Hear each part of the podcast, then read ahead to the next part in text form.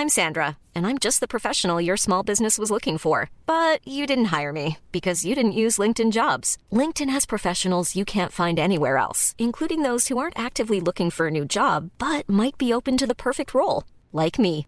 In a given month, over 70% of LinkedIn users don't visit other leading job sites. So if you're not looking on LinkedIn, you'll miss out on great candidates like Sandra. Start hiring professionals like a professional. Post your free job on linkedin.com/people today.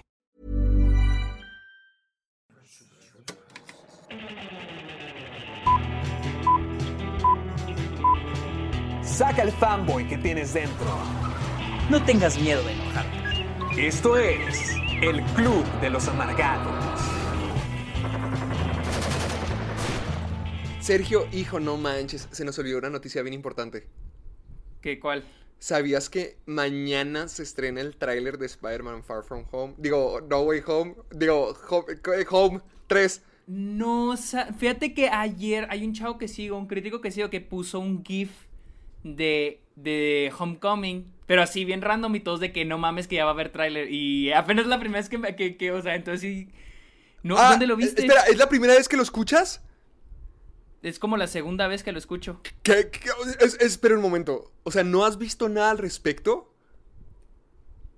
Mm, no. O sea, ¿Por ¿no qué? has visto nada en ninguna fuente? Ni en ninguna de las páginas que ves cuando para recolectar las noticias. Güey, literal es la primera vez que me lo dices. ¿Qué? Pero si en Twitter ya está el hashtag, Sergio.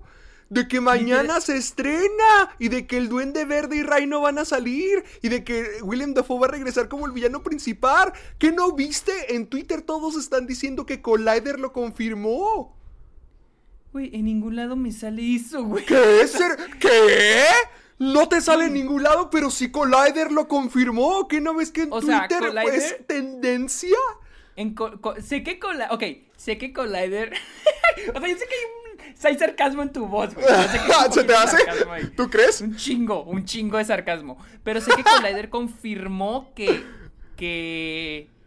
No sé si confirmó, pero hay un rumor que Collider sacó que Willem Dafoe va a ser el, el villano principal de la película. ¿Se acuerdan de cuando les hablé del rumor que decía que el duende verde Ah, del acuerdan? guion. Sí, cierto, Del lo guion. leíste el guion. No era un guion filtrado, más bien era como, Como que, que la los- historia el outline de la historia, sí, sí, sí. Y era eso, que el duende verde No. de Willem Dafoe era el protagonista. Ah, es que El- bueno, no el protagonista, era la- el villano principal. Es que estás en Estados Unidos. Si estuvieras en México, ahorita mismo te podrías meter y vas a ver que es el número 4 en tendencias. Porque, y todos Ay, dicen, sucederá, confirmado, atentos, confirman que eh, mañana podemos tener, o sea, todos están diciendo, ya, confirmado, ya, mañana, Ah. Collider dijo esto, que el duende, o sea, me desperté así en la mañana viendo de que todo el mundo decía, no, Collider ya confirmó, Collider ya confirmó, Collider ya confirmó. Me metí a ver las noticias de Spider-Man de Collider. Absolutamente nada. No, sí nada. hubo- Sí, no, sí hubo algo de Collider. Sé que sí hubo algo de Collider. Porque lo vi, pero nadie dijo nada. O sea, nadie dijo De- nada acá en Estados Porque yo sigo Film Twitter en, en, en Estados Unidos. O sea, en inglés me sale todo. Y sí salió algo, pero nadie, o sea, todo el mundo lo ignoró. A todo el mundo le valió madre, güey. De Collider ahorita lo, lo que vi fue que hace unos días salió de cómo funcionaba el trato que tienen Sony y Marvel con Spider-Man. Es absolutamente todo. Te estoy diciendo que Mm, sí. Que si una persona, que si solamente... Todas esas personas que están diciendo de que confirmado, ya mañana, ya Collider lo dijo. Si solamente Sí. pusieran Spider-Man, Collider y se fueran a la sección de noticias de Google, verían cuál es la realidad. De hecho, de hecho me estoy metiendo a- aquí en Google puse Collider Spider-Man. Y luego de- sale de que este sale un chingo de noticias de sí, del rumor de que pero ninguno es Collider. Todos su fuente es Collider, pero Collider no dijo nada, güey. Ajá, O sea, pero nomás porque ya dijeron una fuente, ya, ya está confirmado, ya re- No, es, es que es lo que me, zurra, Sergio, me zurra. O sea, nomás tienes que poner, nomás tienes que decir algo, decir un medio que la gente conozca y todos Sí. se lo tragan y todos se... O sea, nadie ya- lo investiga, nadie lo investiga. No, ellos, toda la gente se encarga de esparcir el rumor. Y es cuenta, ahorita lo Ay, puse en, en Twitter de que no, mañana no va a haber tráiler, no va a haber mañana. Y todos, cállese, cállese, cállese. O sea, quieren creer que sí va a haber. Quieren que haya. ok, lo, quieren- lo del tráiler, lo del tráiler no lo voy a negar, porque te digo, antier vi a un crítico que sigo, y si es un crítico... pues, Eh, es un cre- creíble. Sí, creíble. Tampoco es de los más importantes, pero es un crítico y puso un GIF de Homecoming, la parte del fin, al final de Homecoming, pero así, bien random. Ah, Y cuando que- están Iron Man y Spider-Man. No, no, no, no, no, no. Literal, cuando se va a quitar la máscara y lo está atrás la, la tía May. Ah, ah, ah, ah, ok, ok, sí. Entonces, nomás lo puso ese GIF y todo el mundo está que no mames, va a haber tráiler esta semana. Así que, pues no sé, no lo voy a negar. Tal vez él sabe, o sea, por algo lo puso, pero. Pero no sé, o sea, no sé, tal vez. Y si hay, vas a quedar como un pendejo, güey. Ya sé, ya sé, pero, pero decido Vas a quedar arriesgarme. como un pendejo. Decido, arriesga- decido arriesgarme, porque es que ¿Sí toda lo la gente... pusiste? A ver. Sí, eh, no, o sea, nomás puse, no, mañana no va a haber tráiler. A ver, a ver, a ver. Ah, ya vi, ya vi, ya vi, ya vi. Pero también es tendencia en España. What?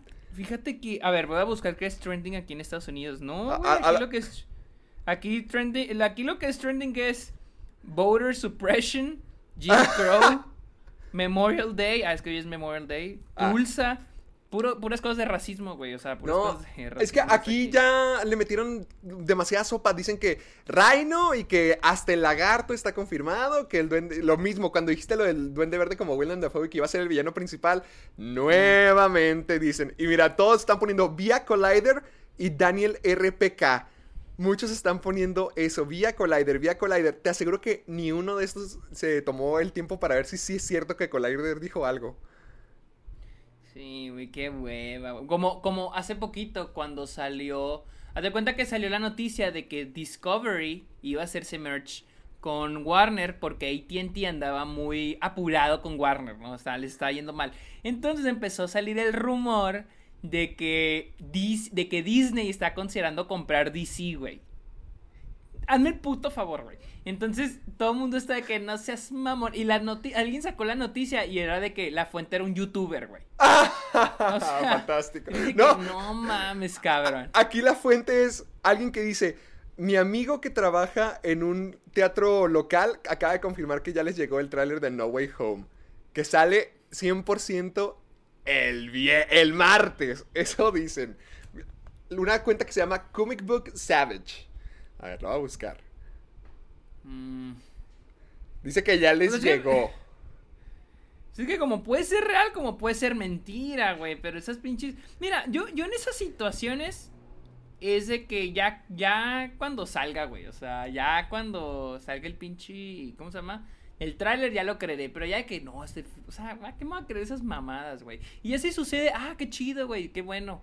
O sea, pero prob- probablemente lo que va a hacer eh, Sony es meterlo con la pe- con A Quiet Place, porque Quiet Place es de Sony Ah, Pictures, entonces yo creo que lo van a meter con A Quiet Place. Este, que ya se estrenó este fin de semana. Al fin no fui a verla, güey. Me dio hueva. ¿Por qué? Porque ya había gastado mucho, güey. Gasté mucho pinche dinero. Sí, sí te vi. Ya. Que ahorita vamos a hablar de eso, de las 10 películas que te echaste. Pero vela la próxima semana para que la tengamos como película de la semana. Voy a ver. a ver ¡Vela, no! ¡Vela! Es que ya ¡Échatela! gasté, ya gasté un chingo, güey. ¿Y Ya qué? Ay, pues para que veas la misma película que ya viste 10 veces, ve algo nuevo, ve algo que beneficie el programa. A Quiet Place. Oh, ¿Sí? oh, oh, sí. sí. la No, gente güey. quiere saber de A Quiet Place. ¿Sabes que es popular? Mm, Oh, ok, entonces voy a hacer, voy a hablar de una película nomás porque es popular, voy a... voy Pues a en nuestro programa sí. ¿Por, No por voy qué, a- por qué vamos a hablar de Cruella? ¿Por qué vamos a hablar de Cruella? Porque la vi, pero esa porque sí se me antojó, porque ¿Sí se te antojaba? Madre. Cruella sí se me antojaba. Cruella sí tenía ganas de verla. A Quiet Place, a Quiet Place las tenía todas de per... O sea, estaba entre... Mira, The Wolf of Wall Street definitivamente la iba a ver. Yo no me voy a perder película que se estrena en el cine Scorsese que pasan, que no se pasen de película que voy a ver. Sí, a huevo. Full Metal Jacket jamás la había visto en el cine, jamás la había visto en el cine y la fui a ver porque también quiero ver todas las de Kubrick en el cine. Creo que sí he visto la mayoría en el cine y la quería ver. Y luego entonces dije, bueno, definitivamente esto está entre Cruella y A Quiet Place. Cruella sí la quería ver, sí tenía ganas de verla, me daba curiosidad y sí se me antoja un poco. A Quiet Place no se me antoja. La primera no me. No que no se, no que se me hiciera mala, simplemente no enganché con la película, no me encantó. Eh, tú no, tú me desmotivaste a verla, tú dijiste que no está tan buena. He terminado Entonces mi ¿para trabajo qué? aquí. Dije, entonces, ¿para qué voy a ir a ver a, a Quiet Place? No ver una película porque es popular y porque todo el mundo la está viendo. Voy a ir a ver una película porque la quiero para ver. el programa, para el programa, no, tenemos pero que pues hablar vamos de a ver. eso. Nah, vamos a ver Cruella, güey. Digo, vamos a hablar de Cruella. Bueno, ahí lo tienen. Sergio ya decidió qué vamos a hacer aquí. Sí, sí, pues es que, güey, no voy a ir a ver Quiet Place y luego gastarme otros 10 dólares, güey. Pues, Nah, güey. Ah, Bueno, verga. pues ya, ah, bueno, ya, ya que estábamos hablando de eso, nomás para que sepan. Pues sí, vamos a hablar de Cruella esta vez. Sí, Por Sergio. cierto. Por quiero- cierto.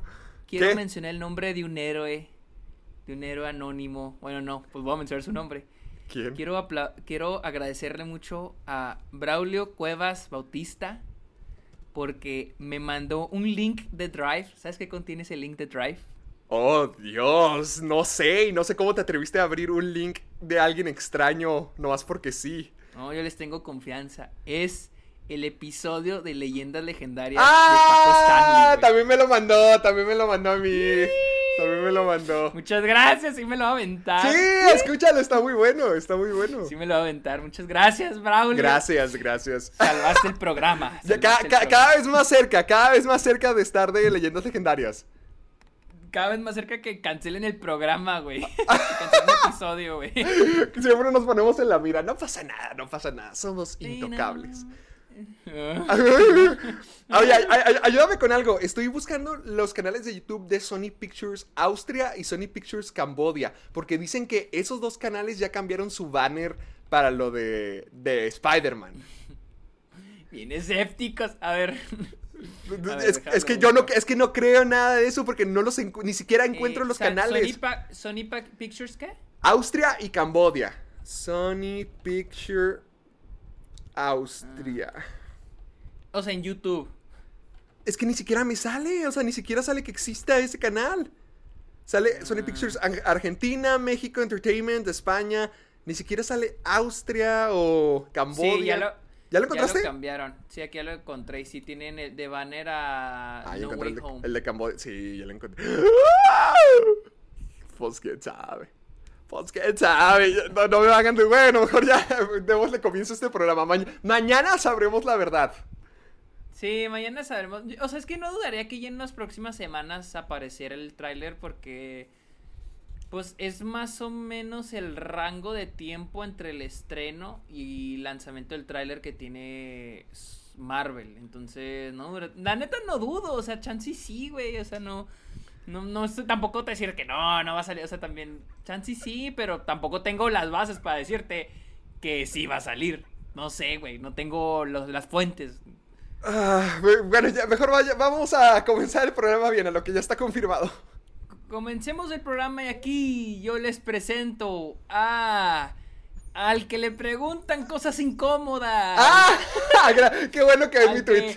Al, al escéptico, al que ya no cree en nada, Héctor Portillo. Oh, sí, gracias, gracias. Es lo que me hizo este programa. Me arruinó mi amor por el cine y mi emoción.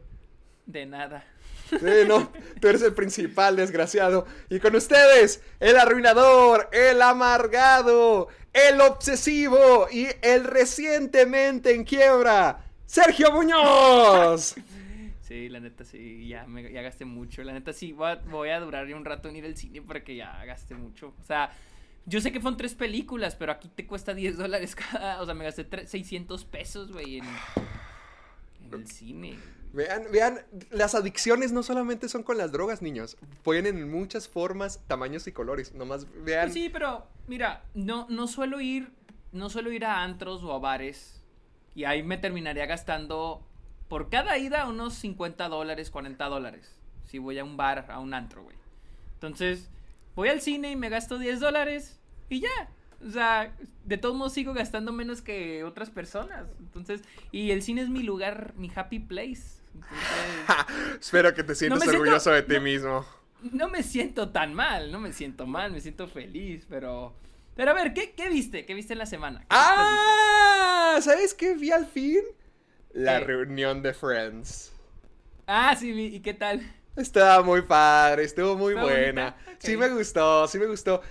La, ah, eh, haz de cuenta, es, son como tres segmentos distintos. Es una frente a la audiencia, como que una entrevista frente a la audiencia, que es la parte de James Corden.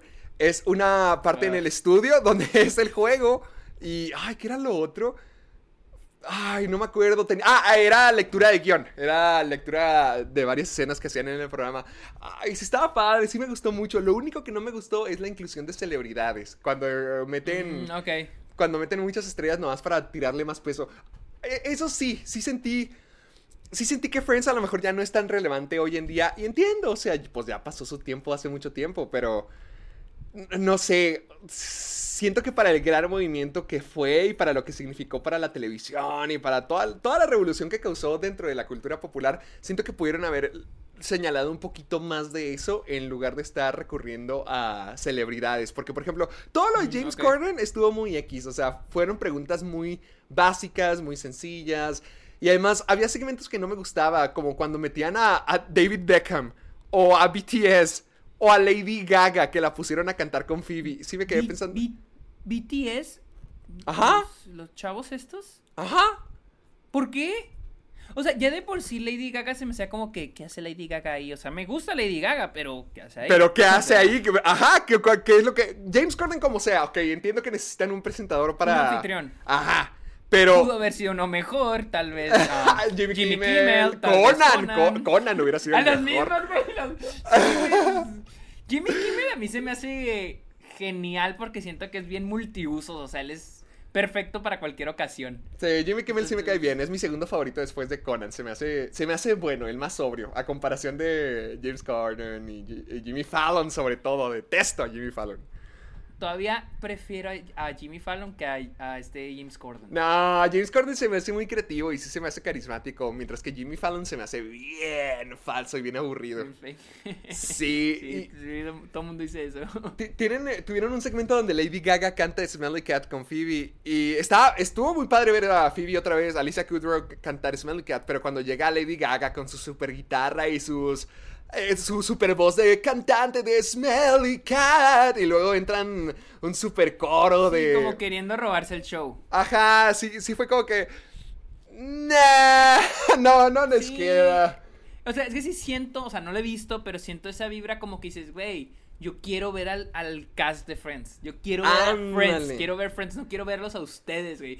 O sea, Friends ya no es algo que sea de ahora, ¿sí? Ustedes, Lady Gaga, James Corden, ustedes son los de ahora, pero yo quiero volver a los 90, quiero volver a lo que era popular, yo quiero volver a Friends, quiero ver Friends, para eso estamos aquí, para que quiero tener estos güeyes a un lado si los puedo ver en cualquier momento. Es que eso, precisamente para eso los metieron, para que la gente hoy en día diga que BTS está con un grupo que se llama eh, Friends. ¿Quiénes son esos? Vamos a checar. O sea, ¿qué hacen ahí, güey? Sí, es- es- estuvo raro, sí estuvo raro esa parte del programa, pero había momentos muy... Hubo momentos muy bonitos, sobre todo hay una escena, hay una parte en la reunión donde Ross y Rachel, David Schwimmer y Jennifer Aniston están recreando, vuelven a leer el guion de la primera vez que Ross y Rachel se besaron. Y uy, se me puso la piel chinita. Yo ya, yo ya estaba en una etapa donde Friends pues ya se había acabado y, ya sabías que Rachel acababa con Ross y lo que sea. Yo ya veía los reruns, ahí es donde empezó mi historia con Friends. Pero no manches, o sea, el Will Day, One Day de Ross y Rachel fue algo que sí fue muy icónico para la televisión. Fue una de las cosas más grandes de la televisión en su época, durante los 90, los early 2000. Y verlos otra vez juntos, ya súper grandes, sí fue como que muy, muy satisfactorio. Sobre todo eso, verlos todos juntos otra vez con la edad que tienen ahorita. No manches, pensar que... O sea, yo me levantaba a las 7 de la mañana para ir a secundaria e ir a prepa y me ponía a ver Friends. Y yo ya los veía en sus veintitantos, en sus treinta y tantos. Y lo vi con Pamela, de hecho, con Pamela Domínguez, la de Lu, nuestra Ajá. amiga. Y Sí. Nos, met- nos metimos a ver cuánta, cuál era la edad de todos. Y todos ya tienen como cincuenta y tantos. O sea, todos están en sus cincuenta, Sí, pues sí. 52, 56. Todos se ven ay, más traqueteados de lo que. de lo que. de la edad que tienen. Y todos se ven demasiado grandes. Y no manches ponerte a pensar como que, wow. O sea, vimos lo que se supone que ellos eran eh, la guía para ser un joven en los 90, en los, en los 2000, o incluso para mí fue un referente de cómo iba a ser, o, o sea, obviamente es ficción, pero un referente de cómo querías que fuera tu vida a los 20, ya sabes, vivir en la gran ciudad, con tus amigos, buscando el amor, buscando el éxito, metiéndote en un montón de aventuras, o sea, era como que el sueño de todo el universo cuando era, estábamos en prepa, y no manches ahorita verlos ya todos viejos, ya... Ya yo con panza, ya, ya después de tantos años sí fue, fue muy choqueante, pero fue muy bonito verlos otra vez. Sí, sí, sí fue una muy buena reunión, pero todavía me quedo con ganas de ver la de El Príncipe del Rap. Ah, sí. He, he oído no muy buenas cosas de, de- de esa reunión. He oído que sí fue un éxito, o sea, sí estuvo muy, muy, muy chida. Este, yo lo que vi, haz de cuenta que yo la semana pasada, el domingo antepasado, de hecho antes del episodio de la semana pasada, empecé a ver una película que me había recomendado un amigo que se llama Hard to be a God, difícil ser un dios. Y la Ah. terminé el, el, día, el mismo día que sacamos el episodio, el lunes, el lunes la terminé, porque dura tres horas, pero sí está bien pesada. Es una película que trata sobre un güey que mandan a otro planeta, a un planeta que está atascado en la era medieval, porque asesinaron a todos los... O sea, impidieron que el renacimiento surgiera. Entonces están atascados en la. O sea, mataron a todos los pensadores. Sí, mataron a todos los pensadores, o sea, tienen esclavos, está bien impresionante la película. Entonces, mandan este güey de la Tierra a ese, a ese otro, a esa planeta 2, a esa Tierra 2, por así decir, y tiene como que sí, que tiene que civilizar a la gente. Está bien pesada la pinche película porque está muy... O sea, es un retrato bien cabrón de lo que la ignorancia puede hacerle al ser humano. O sea, siento que la, de que la ignorancia Oh, ok. Es un... Pero está, es una película asquerosísima, O sea, está muy gráfica. No tiene momentos gráficos, así que, ah, no mames, qué impresionante. Pero la, el tipo de vida que tienen los personajes, por ejemplo, que el cómo tienen esclavos, cómo tratan a sus esclavos, y todo se basa en el estilo de vida, o sea, porque todo, todo el tiempo la cámara nomás está siguiendo a los personajes. Eh, pero está, está, está muy, está muy cabrona, o sea, está muy chida. Está muy chida, pero sí está muy difícil de ver porque está muy pesada. No en el plan de que está muy gráfica, o, pero está... O sea, el tipo de vida que tienen los personajes de que a la vera sea asqueroso. o sea, no, no lo dices de que una forma lenta, sino si está muy choqueante, si está muy pesado. De Oh, ver- es que ten- está mu- es que es una película muy lenta. Sí, es una Mm. película muy lenta. Es rusa, es rusa la película. Es muy lenta. O sea, te deja marinarte luego- en toda la porquería. Sí, ándale, sí, sí, sí, sí, sí, sí. Pero sí está de calamar. Y luego vi Michael Clayton. Llevaba Ah, años, Clooney. años queriendo ver esa película. Desde creo que es que se estrenó en el 2007, la quise ver. No tenía ni idea de qué se trataba. Yo nomás sabía que Michael Clayton había sido una de las mejores películas del 2007. Y el 2007 todos sabemos que es uno de los mejores años de este siglo. En cine, pues. Y pues la vi y la neta está muy chida. ¿De qué trata Michael Clayton? padre. Es. Ok, Michael Clayton, el personaje de George Clooney, es un güey que resuelve problemas. O sea, resuelve problemas rápido. Entonces él trabaja por una firma de abogados que está defendiendo el caso de una compañía. Pero uno de esos abogados sabe secretos de esa compañía y los quiere revelar. De eso, de eso se trata. Ahí te la dejo. Ahí te la dejo. Ah, Está ok, Muy bien. chida. Tilda Suena bien. Swinton ganó el Oscar por esa película. Sale Tom. Wilkinson. Tom Wilkinson mis respetos, actor bien chingón, George Clooney también. Está muy buena esa película, se la recomiendo mucho. Mira, yo a mí, a- aparte de Friends, no vi tantas porque ahorita también vi Cruella y sé que ahorita vamos a platicar de ella, pero hubo otra, hubo, hubo otra película que quería ver con mi mamá, que de hecho había empezado desde hace tiempo. Y yo pensé como que iba a ser esta película de señora. O sea, esa clase de películas que dices, ah, para que la veas con tu mamá. Está perfecto. Sí, sí, sí, sí, a huevo. Ah, Yo siempre que vengo los fines de semana de Delicias, pues eh, para convivir con mi mamá vemos una película o algo así. Entonces, no, esta la guardé y era. y, bueno, no, no resultó ser lo que yo esperaba. Me puse a ver Blue Jasmine. Ah, de Woody Allen, yo, llevo mucho tiempo queriéndolo ver. Eh, la tengo, literal, la tengo lista desde hace años, nunca la he visto. ¿Qué tal está? No me gustó. Ah, ¿no te gustó? No, no me gustó. Ya quería que se acabara. A la madre, güey. O sea, no se me hizo mala, sí la disfruté, pero al mismo tiempo. Haz de cuenta, es la historia de esta señora rica. Me da risa tu voz de hueva. Es esta historia de una señora. Esa es la, es la historia de una señora que era rica Pero resulta que su esposo era un estafador, un embaucador y todos sus millones están eran robados y ¡pum! Se queda pobre y tiene que ir a vivir con su hermana adoptiva interpretada por Sally Hawkins. Hasta ahora suena muy señora, ¿no? Hasta ahora suena como que la comedia señorita que verías. ¿Y luego? Y luego, haz de cuenta, es que la película no, no se me hizo muy interesante. Siento que te tratan de dar esta imagen de que nadie es lo que aparenta. Y porque es que no solamente Kate Blanchett, es que el personaje de Kate Blanchett, Jasmine o Janet, pero ella se pone el nombre de Jasmine French, quiere ser esta tipa rica sí o sí. O sea, está obsesionada con ser esta tipa rica, no le importa su propia identidad, no le importa a nadie más de los demás. Eh, dice que sí, finge que sí, pero ella quiere ser la señora rica. Y en el y en el contraste tenemos a Sally Hawkins, que también es, es, la menos afortunada, que tiene dos hijos, que está divorciada, que tiene que trabajar como empacadora. O sea, no le va bien en la vida, pero también quiere ser lo mismo, también quiere que la amen, también quiere ser la pareja indicada de alguien, quiere estar enamorada, quiere que la traten bien. Se supone, pero cae en lo mismo, o sea, también está fingiendo ser una persona y poco a poco te das dando cuenta de que todos a través de la película tratan de aparentar otra cosa que no son. Y lo entiendes, es muy obvio y, o sea, sí, le, agarras la onda. Pero no sé, se me hizo muy... Ah, no, es que no es aburrido, simplemente me quedé muy insatisfecho cuando terminó la película. Y eso que fue la, la que le dio el Oscar a Kate Blanchett. Ganó el Oscar por esa película. Sí, sí, ganó el Oscar. Pero más que nada, yo siento que es por la última escena. Y es lo que todo el mundo dice: que la última escena es la mejor escena de toda la película. Y sí. O sea, no. Según esto, habías leído en algún lado que Woody Allen trataba de pintar un retrato de cómo. De las mujeres. Ah, ¿cómo, ¿Cómo decía? Algo así como que las mujeres que son. LOL. LOL. Un, retrato de, o sea, de mujeres que eran como que las víctimas o. LOL. Víctimas o abuso. o que estaban por debajo de de un hombre. Cositas así. O sea, algo así, no me acuerdo ni cuál, era.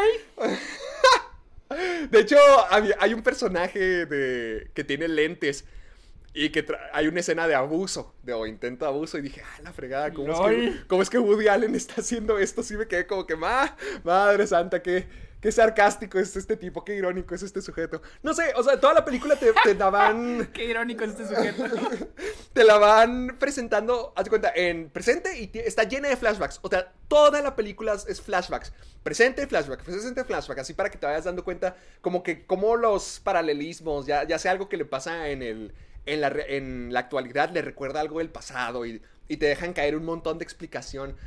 Me sentí muy desconectado de todos los personajes porque literalmente todos son bien odiosos. O sea, no hay ni un solo personaje en la película que me cayera bien porque todos están muy concentrados como que en cumplir con su propia fantasía de lo que quieren ser y sí entiendes el mensaje, pero ya ya para hacer una hora de una hora y media de película no sé, a mí se me hizo como que ya, ya cábate, ya entendí, ya no, no están yendo a ningún lado. Una hora y media de película. Sí, se me hizo eterna, o sea, no se me hizo eterna, pero sí se me hizo como que, ah, pues ya, ya, ya, ya entendí el punto de la película, ya te puedes acabar, pero seguía, seguía y seguía y seguía y no pasaba Fíjate, nada trascendente. Yo de, yo de Woody Allen he visto, por ejemplo, he visto creo nada más tres, Annie Hall, Manhattan y este y Midnight in Paris. Esas son las que he visto. Ah, bien, Midnight in Paris.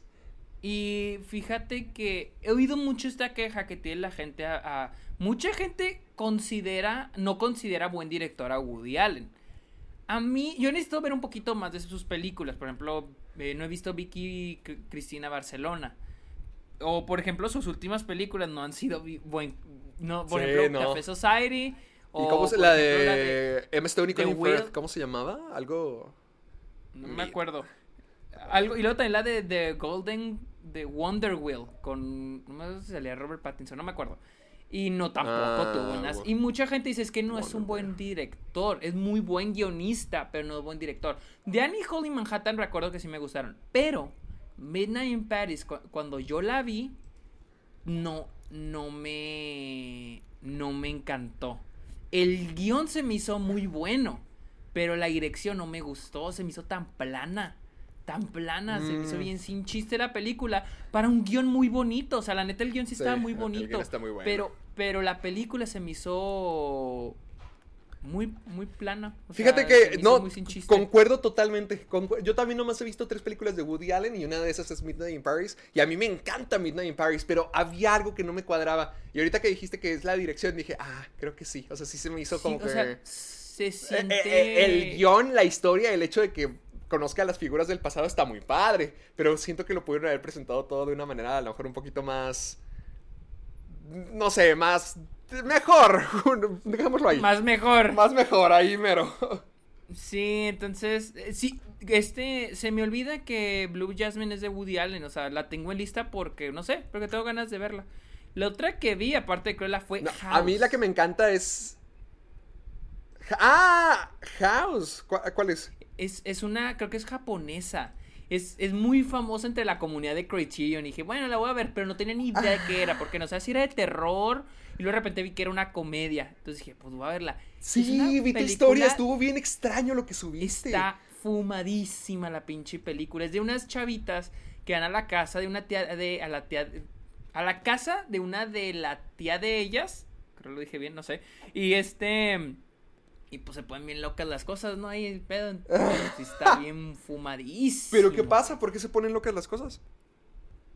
Pues no sé, güey. Se pone bien raro el pedo. O sea, como que estaba embrujado. No entendí bien. Tendría que verlo otra vez. Ah, o sea, no. ¿no entendiste lo que pasó? No, no, no entendí exactamente qué sucede, o sea, por qué estaba ocurriendo todo eso. O sea, no, eso fue lo que no, no comprendí. Pero... Pero sí estuvo interesante, la experiencia Ah. estuvo muy interesante. Ah, bueno. Qué bueno. Qué bueno que te la Y pasaste luego muy bien. Vi The Underground Railroad, acabé de Underground Railroad, la de Ah, ¿qué tal Barry está? Jenkins. Está cabroncísima, está buenísima, güey. La neta, la tienes que ver, la tienen que ver. Tiene todo bien, historia, personajes, sonido, fotografía, todo está bien con esa serie. Todo está bien con esa miniserie, en serio. Wow, la- eh, Barry Jenkins está cabrón. Me encantó la pinche serie. Está Fíjate que yo no he escuchado a nadie aparte de nosotros en este programa hablar de ella. Eh, en México nadie la está viendo, pero acá en Film Twitter en inglés sí he visto mucha gente que la mama un chorro. Pero el problema es porque no, siento que debió, ahora que la pienso, antes pensaba que no, pero ahora que lo pienso sí debió haberse estrenado de que semanal. La echaron así toda de chingazo, creo que hace dos semanas. Pero sí Mm. está cabrona, o sea, está muy, muy buena, muy, muy buena. ¿Tú cuál más viste? No, ya hasta ahí me quedé. Yo nada más vi Cruella y ya. Ah, yo, la- y luego, pues las que vi en el cine, El Lobo de Wall Street, que Y estuvo Metal Jacket. Ah, tengo una pregunta para ti. Tengo, tengo una pregunta para ti con el Lobo de Wall ¿Qué? Street. Porque oh, yo fui a ver el Lobo de Wall Street con mi abuelo. Y es Ajá. uno de mis mayores errores de toda la vida. Ok. Tú sabes por qué, el Lobo de Wall Street está Sí, sí, bien sí, fuerte. Yo me acuerdo que antes de ver el Lobo de Wall Street, no me acuerdo dónde vi, pero sabía que había un desnudo de Margot Robbie. Ay, y ya, yo estaba en época de prepa, o sea, ya ahorita X, pero en prepa sí era como que, ay, una escena de sexo, una escena de desnudos con tu familia cerca, así es como que, ay, bueno, ¿quién? Las saladitas son horneadas. Entonces sí, sí se ponía muy incómodo. Y yo vi que estaba el, el desnudo de Margot Robbie. Entonces me puse a buscarlo para ver si estaba muy intenso. Y ya, entonces vi que nomás era eso. Según yo, en mi mente, ¿En en, el mi cine la viste? Ajá.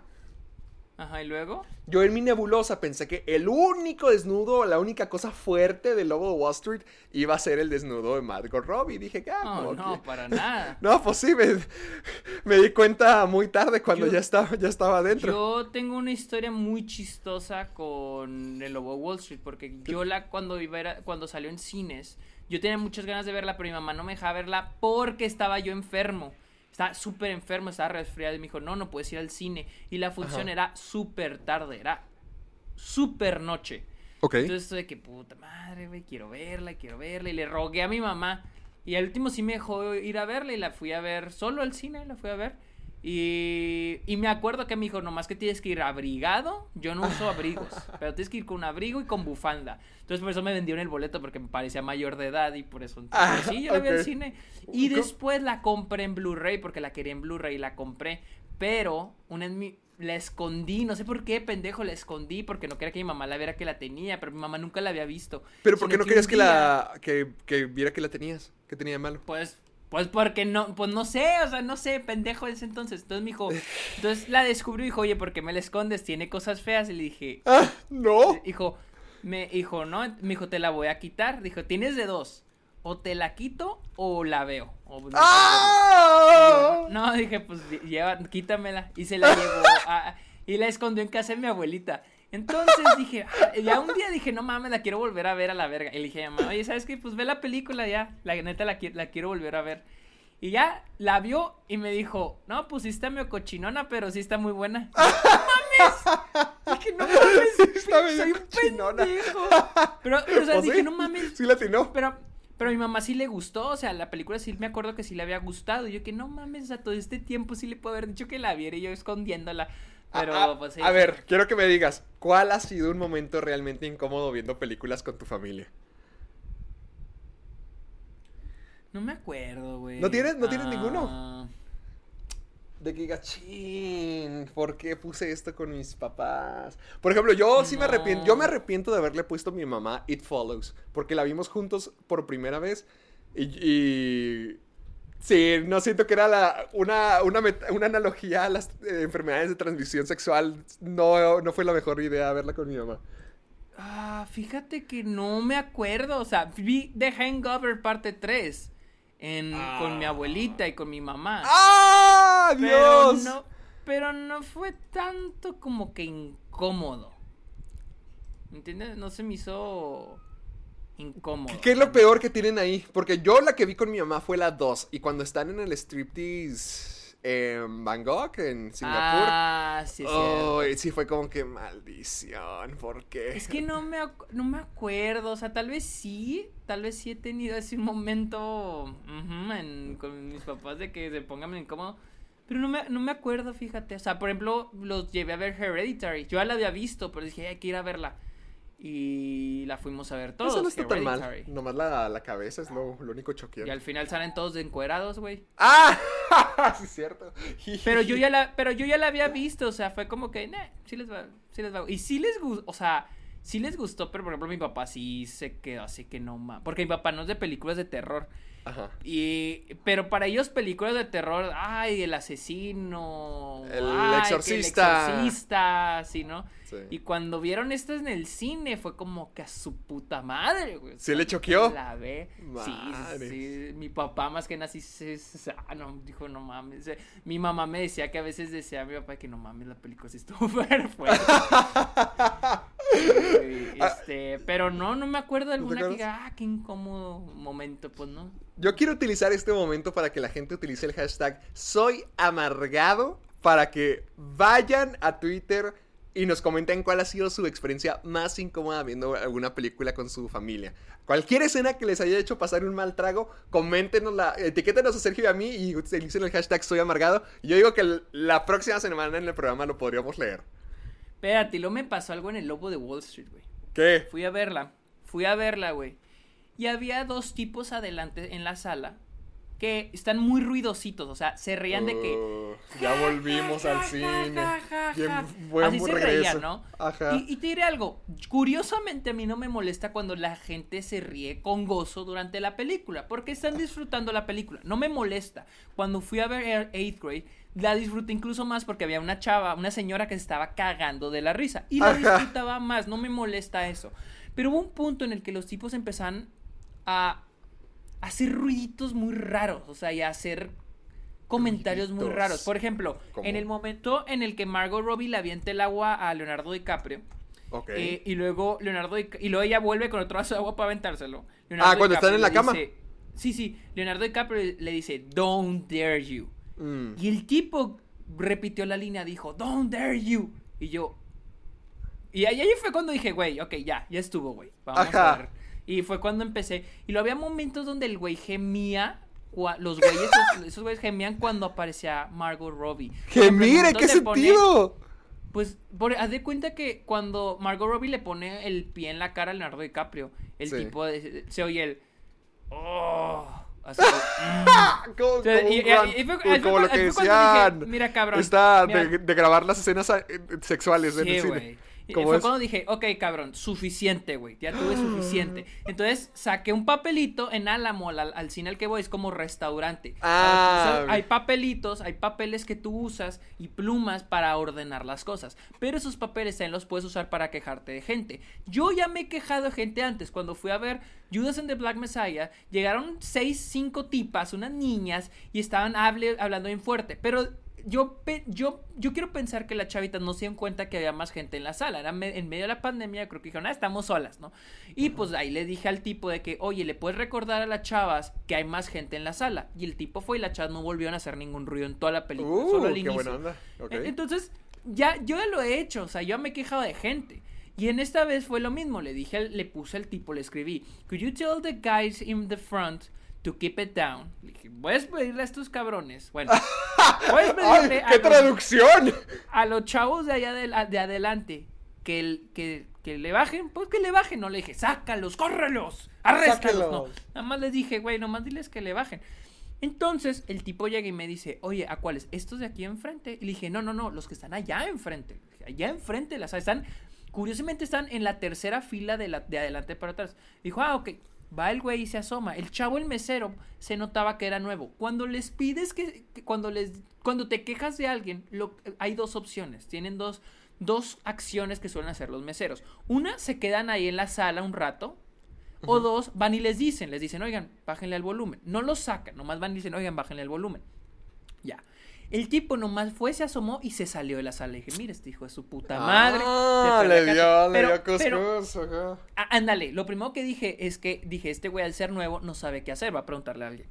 Pasa un ratito y entra un güey, un mesero así medio mamadillo, güey, así gordito, pero con unos pinches brazos. Dije, a su puta madre, güey. Y dije, no mames, güey. Y, güey, ¿Qué ya ni está poniendo.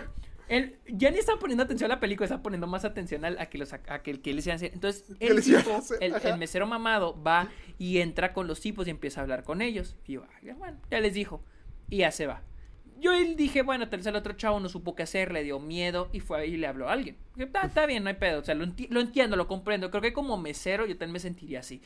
Entonces, el mamado se queda ahí a un lado en el pasillo, nomás viendo. Dije, bueno, se va a quedar ahí un rato, lo que suelen hacer, espera que el güey y lo que el güey ya no haga nada.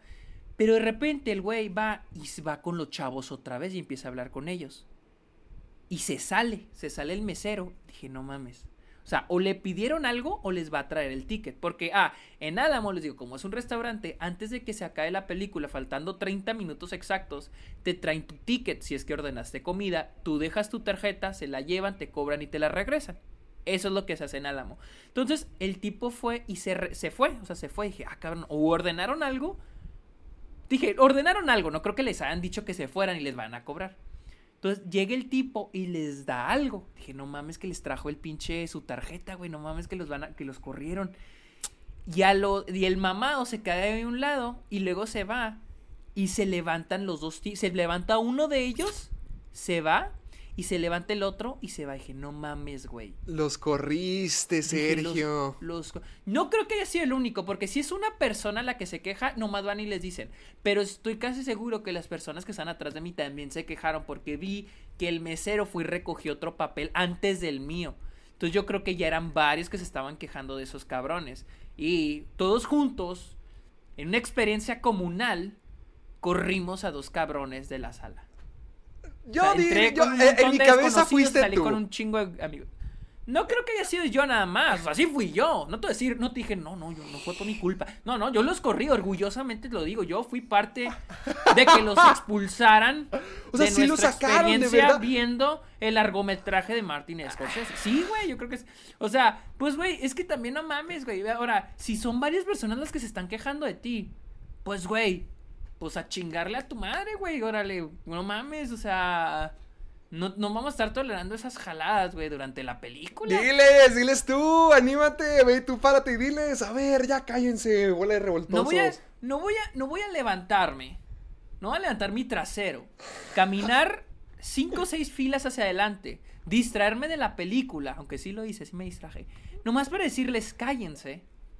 No, no, no voy a decir eso. Ahora hazle sí como trabajo mi- del mesero. Para eso son los, me- para Ah. eso son los chavos que están ahí en Álamo. Hazle Ahí como mi mamá, hazle como mi mamá, grítales desde tu asiento, así le hace mi mamá. No, pues es que cuando no hay mesero, güey, pues así le tiene que hacer güey. Pero, pero acuérdate, en Álamo incluso el aviso dice, si hay alguien que te esté molestando, raise an order card, re- eh, levanta una pinche hojita y dile al mesero, a tu server, que vaya y les, y que les diga. Y te dicen, a la primera que se quejen de ti, te van a avisar. A la segunda, te vas a la chingada. Te vas a chingar sin refund, o sea, no te regresan tu dinero. Oh, ¿En qué parte Ahí de la película la los echaron? En la parte donde empezó a salir este Jean de Jardin. En esa parte. Oh, maldición. Cuando John de Jardin salió, o sea, faltaba todavía, un rato. to- todavía le faltaba un chingo la película, Sí. o sea, poquito avanzadito después de la mitad.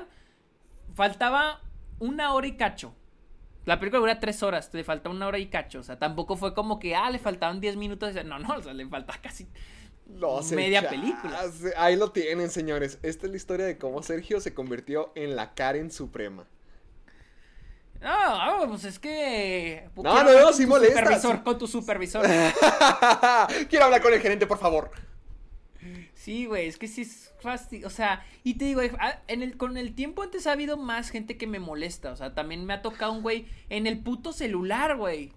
En, en Álamo es muy raro que la gente saque el celular porque te lo recalcan todo el tiempo, güey. O sea, te lo recalcan, no uses tu puto celular. Entonces de repente un güey empezó a sacar su celular y me lo estaba echando en su cara, estaba adelante. Típico, ¿no? Todos nos ha pasado esto. Y si no te ha pasado, es porque eres tú, culero. que te has dado el O te, va, o te va a pasar después. Y, le, y, y haz de cuenta que, pues, pero estaba muy cagado porque sacaba mi, mi queja así en la hojita y de repente el güey dejaba de usar el celular y yo, puta madre, quitaba la esta. Y luego volví a sacarlo y yo, puta madre, y vuelvo a poner la queja. Entonces era como que no mames, ya al último ya... Al último se acabó la pinche película, güey. Era nomás puro de que la pongo o no la pongo. Pero, pero sí, Mm, güey, o sea, es como que qué hueva, güey, aguantar esa pinche gente, güey. O sea, afortunadamente aquí en Álamo te puedes que está la facilidad de eso, que te puedes quejar, güey. Pues prepárate, que ya vamos a volver al cine próximamente y cada vez va a ser más común otra vez. Espero, Ay, que, sí. espero que hayas extrañado a, la- a los bebés llorando como si les hubieras quebrado una pierna. Es, es chistoso porque en Álamo son muy pocas las veces que me ha tocado así ese tipo de experiencias. Muy pocas las veces. Rarísimo que la gente. Porque te lo recalcan, güey. Te lo ponen ca todo el tiempo. Y los güeyes no estaban haciendo algo fuera de lo común. O sea, lo que están haciendo era como si la película fuera una movie party. Mm, sí. O sea, están, literal, están como si fuera una movie party. Pero no es una movie party, cabrón. Las movie parties están, están de regreso, güey. O sea, no puedes estar gritando en la pantalla las líneas de la película. Mucho menos si no las estás diciendo igual que el personaje. O sea, Bueno, es- espero que, haya, espero que hayas disfrutado tu experiencia desterrando a la gente del cine. güey, pues. La neta sí lo disfruté, güey. A la verga. ya, mejor, vamos a hablar de las noticias. Pero bueno, sigue. eh, no, recuerden Ah, escucharnos en Spotify y Apple Podcast. Recuerden dejarnos sus comentarios, sus ratings. A los en 50 Apple minutos del programa, perfecto. No seas mamón que llevan 50 minutos. Ya vamos por los 50. Oh, no mames, sí, güey. Eh, eh, recuerden escucharnos en Apple Podcast, Podcast, Spotify y usa el hashtag Soy Amargado para todos sus memes, preguntas, etcétera, etcétera. Vamos a empezar con las noticias ahora sí. Démosle, hablando de terror.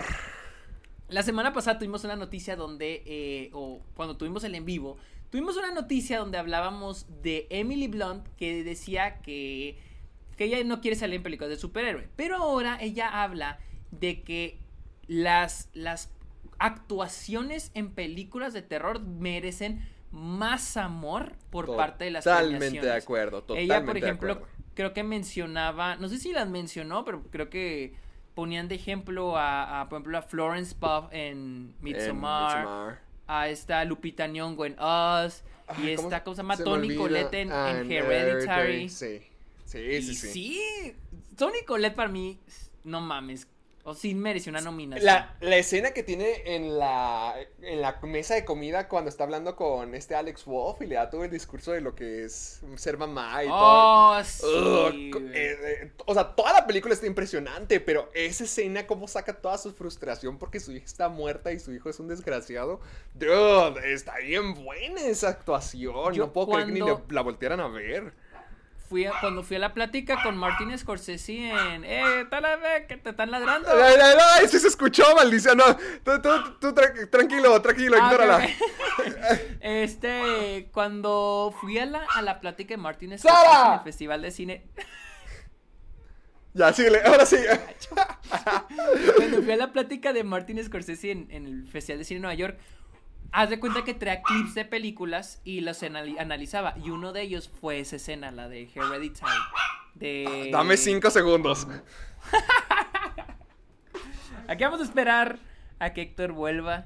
Vamos a esperar a que Héctor vuelva. A que controle a Sara. Ya, aquí la traigo conmigo, ya la traigo en brazos, ya, ya regresé. ya. Ok. ok. Síguele, ¿qué, qué, qué, cuáles eran?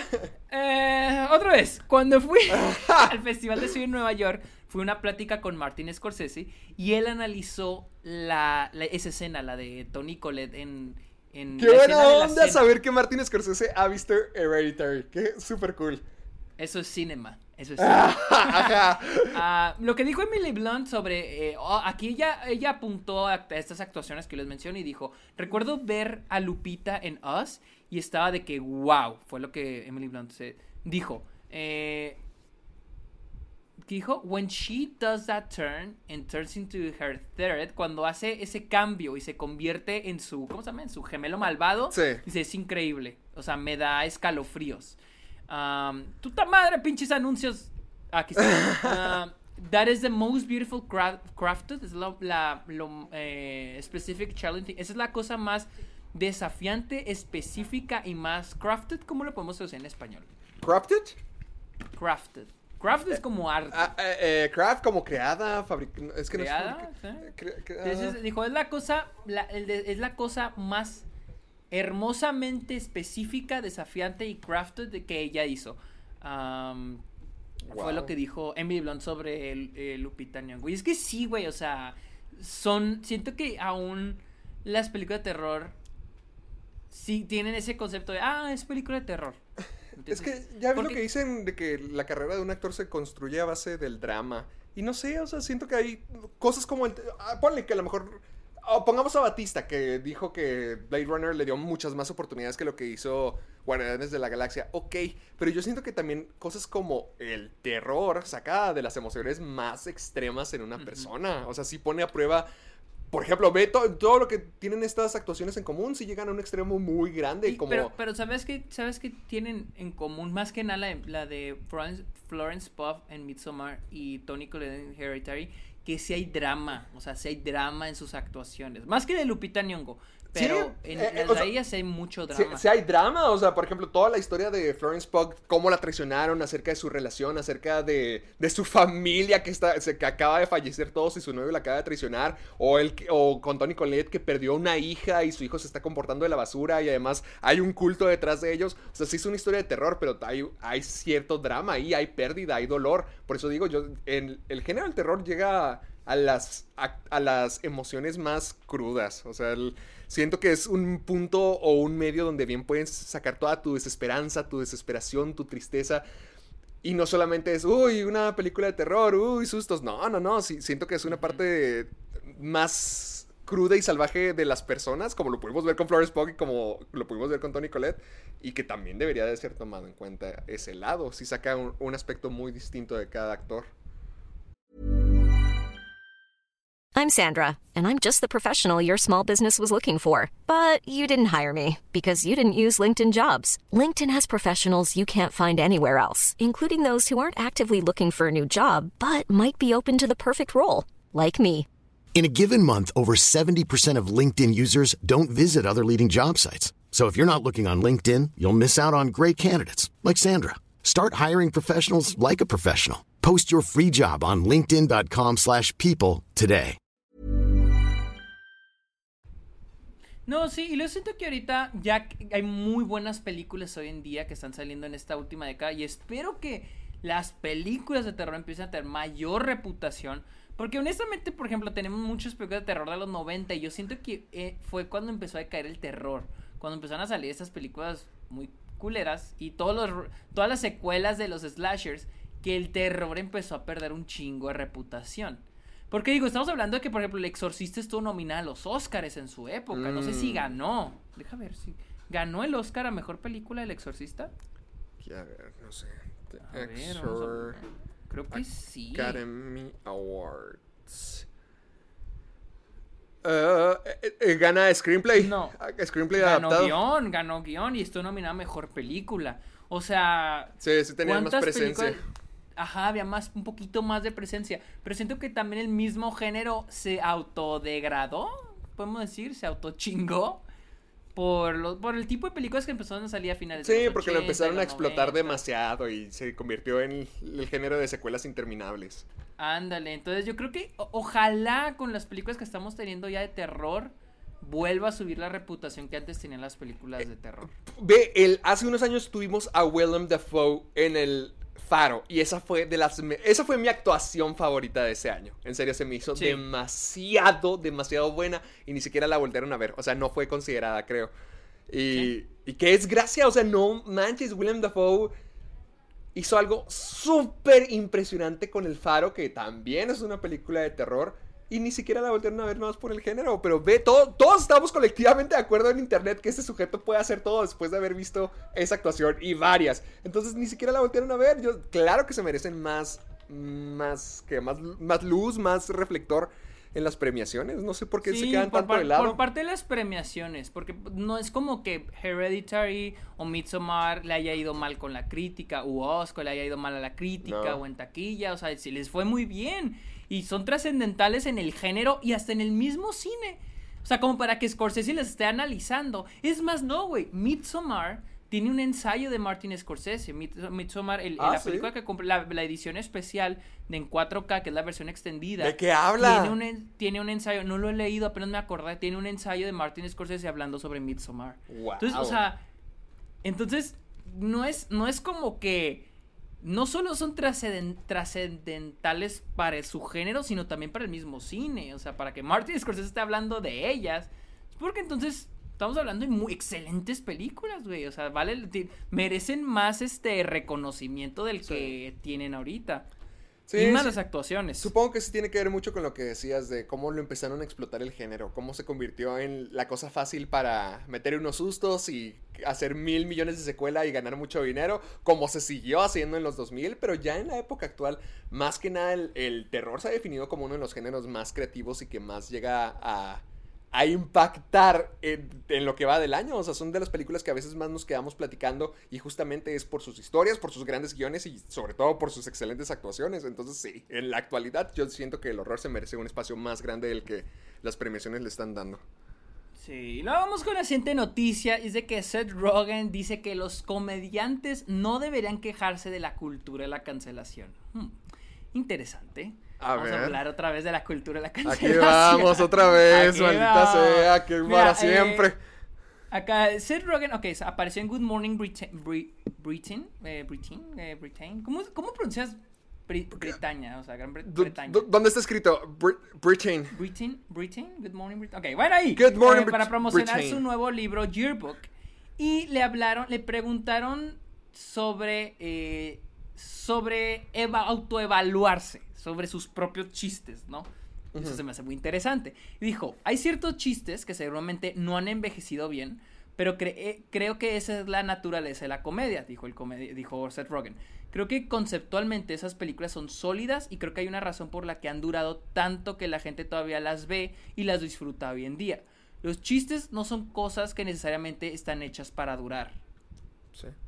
Sí, pues sí. Sí, o sea, Tiene un buen Tiene, punto. tiene razón, o sea, hasta Steve Carell él mismo ha dicho que The Office ya no podría ser creada, ya, ya no funcionaría hoy en día. Y la- hace unos días estaba viendo unos cuantos episodios y sí, tiene chistes que son inofensivos, inocentes, pero que pueden ser racistas o que son racistas a propósito, pero es la naturaleza inocente del personaje de Michael Scott. Pero sí dices, ay madres, o sea, ya, hoy en día estaría en fuego. Tengo, es que siento que siento que hay dos tipos de, de- o sea, siento que hay diferentes formas de poner un chiste racista, un chiste homofóbico, un chiste misógino en una película. Por ejemplo, ayer, ayer que vi Full Metal Jacket hay un chingo de esos chistes por parte del sargento. Hay muchos de esos chistes, pero siento que es parte del personaje, es Ah, parte de la sí. atmósfera que se Sí. vive, es parte del tipo de ambiente que estás creando en la película. Y luego tienes chistes como los de Anger Management, la de Adam Sandler, Jack Nichols. De las güey, dos ahí sí te digo, que, que ahí dices, güey, no mames, güey. O sea, las de las dos lesbianas, o Woody Harrelson haciendo de transvesti, güey. O sea, o por ejemplo, o, o John C. Reilly haciéndole de, ¿cómo se llama? De, de, este, ¿cómo se llama? De un... Ay, ¿cómo se llaman los que van a los templos y luego tienen sus, ¿Monje? como que sus monje, haciendo de monje, güey. O sea, esos sí son de digo, güey, no mames, güey. Pero hay otros donde dices, bueno, o sea, es el contexto de la película, o sea, funciona. ¿Me entiendes? O sea, funciona bien, o sea, funciona con el tipo de personaje que está retratando la película. En esos aspectos sí lo entiendo. Pero después tienes otras como esa de Adam Sandler que sí, güey, o sea, no envejecen bien, güey. Es que Y luego- siento que tenemos que verlo Ajá. como cosa de su tiempo. Lo mismo decíamos de Friends la semana pasada. Te decía, hay chistes que pueden ser misóginos, sexistas, lo que sea. Y sí, o sea, hay, mientras más avancemos y más cambiemos nuestras prioridades y nuestras perspectivas sociales, más vamos a estar en desacuerdo con lo que había en el pasado. Pero al final de cuentas, sí, envejecen mal. Pero creo que deberíamos de tener esa capacidad para decir, ah, ok, esto envejeció mal, pero no querer crucificarlo o no querer Pues es lo que, es lo que tirarlo. es exactamente lo que dice Seth Rogen, porque dice, para mí, dijo Seth Rogen, cuando veo a los comediantes quejándose de este tipo de cosas, no entiendo de qué se están quejando. Si han hecho una broma que ha envejecido terriblemente, acéptenlo. Y si no creen que haya envejecido terriblemente, díganlo, porque no ha envejecido. Pues sí, güey, o sea, sí, o sea. Sí, Porque sí, hay que aceptar, hay, hay, hay- hay- hay chistes que no envejecen bien, la neta. O sea, No. y pues lo, mejor es, o sea, ¿para qué te vas a quejar, güey? O sea... So, Ah, pues, hay, que verlo por lo que es, hay que verlo por cuando salió, Ajá. por el contexto en el que Exacto. O sea, ponle, yo sé que lo hasta los declaro, por ejemplo, los declaro marido y Larry, la de Adam Sandler. Sí, güey. Yo, yo, o sea, e- e- en, su momento no causó tanta, tanto movimiento porque no estaba... Supongo que, o sea, siempre, obviamente siempre han habido gays, siempre han habido comunidades que quieren luchar por los derechos y lo que sea, pero no estaba tan establecido ni era parte del- de la cultura general, de lo mainstream como lo es hoy en día. Y a lo mejor ahorita todos dicen, uy, ¿se acuerdan de los declaro marido de Larry? ¿Se acuerdan lo horrible que era? Sí, ahorita ya no se ve para, Creo para que- nada que- bien. Creo que en su época también los de Clau Marido y Larry sí fue muy controversial. También, uh. creo que sí, desde que salió. Por eso siento que es de esas películas de Adam Sandler que como que olvidadas. Porque si te fijas, Sí. mucha gente no se la- acuerda, no es de las que yo me acuerde. De Sohan ya casi no se habla porque Sohan era gay Sohan. Oh, no, acuerdo. mames, güey. Por ejemplo, la gente se acuerda de Click o De. Happy Big Gilmore. Daddy, Happy Gilmore. Y sí, o sea, sí tienen sus chistes problemáticos, pero no está empapada como Sohan, güey. O, o, o, porque Sohan sí, hasta el personaje, güey. O, o- Sí. o, este, los de Clau Marido y Larry, güey. O sea, toda la película. No, ¿Cómo es que luego- existe? ¿Cómo existe esa película? y luego para dice Seth Rogen, para mí no vale la pena quejarse en la medida que veo quejarse a otros comediantes. También este Ok, le preguntaron también eh, sobre los chistes controversiales que tuvo Seth Rogen en el pasado. Y esto dijo, ojo, nunca fue un comediante que hiciera chistes que estuvieran realmente diseñados para grupos que estaban subyugados, de alguna manera. Lo hemos hecho, lo hemos, lo hemos hecho sin darnos cuenta, definitivamente. Sí. Y esas cosas están en nuestras películas y, ahí- y están allá afuera. Y son cosas que estoy más que feliz de decir que no han envejecido bien. Sí. Pues sí, Entonces, está bien, pues es que sí. sí, está bien. Es que, es- que sí, o sea, con- mientras que no queramos destruirlo ni satanizarlo y lo veamos como la cosa de su- del producto de donde venía, todo bien. Pero sí, o sea, admitir que un chiste envejeció mal, pues ahorita sobre todo es muy normal. Dice, decir cosas terribles es malo, así que si dijiste algo terrible, entonces es algo que debes enfrentar de alguna manera, o eh, de alguna forma o manera. No creo que eso sea cultura de la cancelación. Eh, digo, es aceptar lo que has hecho. Y sí, o sea, pues sí. Es que siento que aceptar. mucho viene de la ignorancia, ¿sabes? Yo todo este fin de semana he estado editando mucho y he visto de este programa en YouTube que se llama Spectrum. Es de un Ajá. canal que se llama Jubilee. Y hacen este tipo de videos donde juntan distintos grupos de personas de, con ciertas características y ven qué tan desacuerdo o acuerdo están con algunos hechos. Por ejemplo, todos los latinos piensan igual o todo el- todos los trans opinan igual, o todos los ateos opinan igual, o, o sea, cositas así como que Ajá. les dan preguntas y van a ver los espectros de qué tan desacuerdo o acuerdo están, y cada quien ha dado su perspectiva, entonces como que sí ha sido, al menos para mí viendo eso, viendo directamente desde los grupos sociales que son, sí me ha abierto las cosas y sí me ha puesto a pensar en perspectivas de que yo no soy capaz de tener o capaz de vivir. Entonces yo siento que esa clase de chistes, como lo de lo que menciona Seth Rogen, hasta incluso los chistes que él haya hecho que a lo mejor no hayan envejecido bien, vienen de eso, de, de ignorancia, de no querer, de, de no saber la realidad de las cosas, de la gente, de su situación. Y ahorita que ya esos grupos subyugados tienen una facilidad más grande para hacer que su voz suene, pues ya te vas enterando más, ya, ya en contexto, pues sí, ya te vas dando cuenta como que, ah, ok, ya entendí, ya entiendo por qué esto está mal. Entonces yo siento que muchos de los chistes de Seth Rogen, bueno, yo voy a decir James Franco, bueno, ya sabes, todo ese grupito de películas y grupito de amigos, a lo mejor no viene del hecho de que, incluso cualquier comediante, no viene del hecho de querer lastimar siempre, sino a lo mejor de la ignorancia. Y ahorita ya con una sociedad sí. más educada, ya decimos, ah, ok, ya, No, ya entendemos por qué envejece mal. Y, así- y, y, o sea, madurar nosotros mismos, el decir, ah, no mames. O sea, lo voy a decir, o sea, yo en secundaria probablemente dije chistes culeros, o sea, malos chistes, o sea, chistes problemáticos. Pero ahorita ya no los hago porque digo, está mal. Pero no voy a estar de que no, no, mis chistes siempre fueron graciosos y siempre Sí, estuvieron no. bien. No, o sea, nada más es aceptar que en algún punto de tu vida la cagaste y ya, o sea, los chistes a veces. Hay, hay, hay películas, por ejemplo, que envejecen muy bien. Por ejemplo, otra es Days and Confused. Es una película que ha envejecido como el vino. Tenemos Shaun of the Dead. Las películas de Edgar Wright son películas que no les vas a encontrar No, nada problemático. jamás. O sea, son muy inteligentes. Es que a veces siento que cuando las películas se dan por ese tipo de chistes, es como. Hasta lo- como los chistes de pastelazo. O sea, es lo más barato en chistes. Sí. Y, para, y para mí, Edgar Wright, la comedia de Edgar Wright, lo- para mí ser muy mamón, pues lo más refinado que hay en comedia, güey. Al menos en el cine. O sea, y, son películas. Y si te fijas, nunca van a envejecer mal las películas de Edgar Wright. Su comedia es tan fina, güey. O sea, jugar con la edición, con la fotografía, las actuaciones. Eso, o sea, pero, pero tiene mucho que ver, como dices, con la ignorancia. Mm, Sí, sí, sí. Supongo que es lo mejor que podemos hacer. Aceptar, darnos cuenta, informarnos y seguir adelante. Wow, en esto estuvimos de acuerdo, Héctor y yo. ¡Wow! Es la primera vez. La siguiente. noticia que fue Ah, una de las que agregó Héctor y es de que Aaron Taylor Johnson va a protagonizar Craven the Hunter, que es el villano de Spider-Man. Yo creo que va a ser algo así como Morbius, ¿no? Era lo que estamos Sí, diciendo. qué mugroso buen casting. Eh, se me hace muy bueno. Sobre todo porque Aaron Taylor Johnson siento que necesita más esta clase de papeles más protagónicos y algo que lo ponga más en el ojo público. De- porque a mí no Sí, me... porque como que se desapareció, ¿no? Sí, por- a, a mí ya se me había olvidado que él era Kick-Ass. Sí. Ya se me había olvidado total. Ya lo veo como Quicksilver o Aaron Taylor Johnson, pero se me había olvidado que él comenz- Él lo que saltó a la fama fue por Kick-Ass. Salió en Tenet, pero... Salió en Tenet. ¿A qué horas? Salió en Tenet, güey. Era el del final, güey. El que, el que llevaba a Robert Pattinson y a este John David Washington. Ah, supongo que ya, ya estaba haciendo la meme para entonces yo. No mames, güey. te- no mames. Sí, probablemente sí, güey. Sí. No, pero yo cuando lo vi en Animales Nocturnos, ahí sí me quedé como que, holy shit, sí actúa y actúa muy bien. Porque hasta ese punto eh, me gustaba mucho en Kick-Ass, pero nomás lo había visto también en Quicksilver, eh, en Godzilla, y no eran papeles como que decía, ah, qué, qué gran actor. Pero en Animales Nocturnos, ahí sí cambió mi perspectiva con él. Hasta creo que estuvo nominado, creo que a un Golden Globe.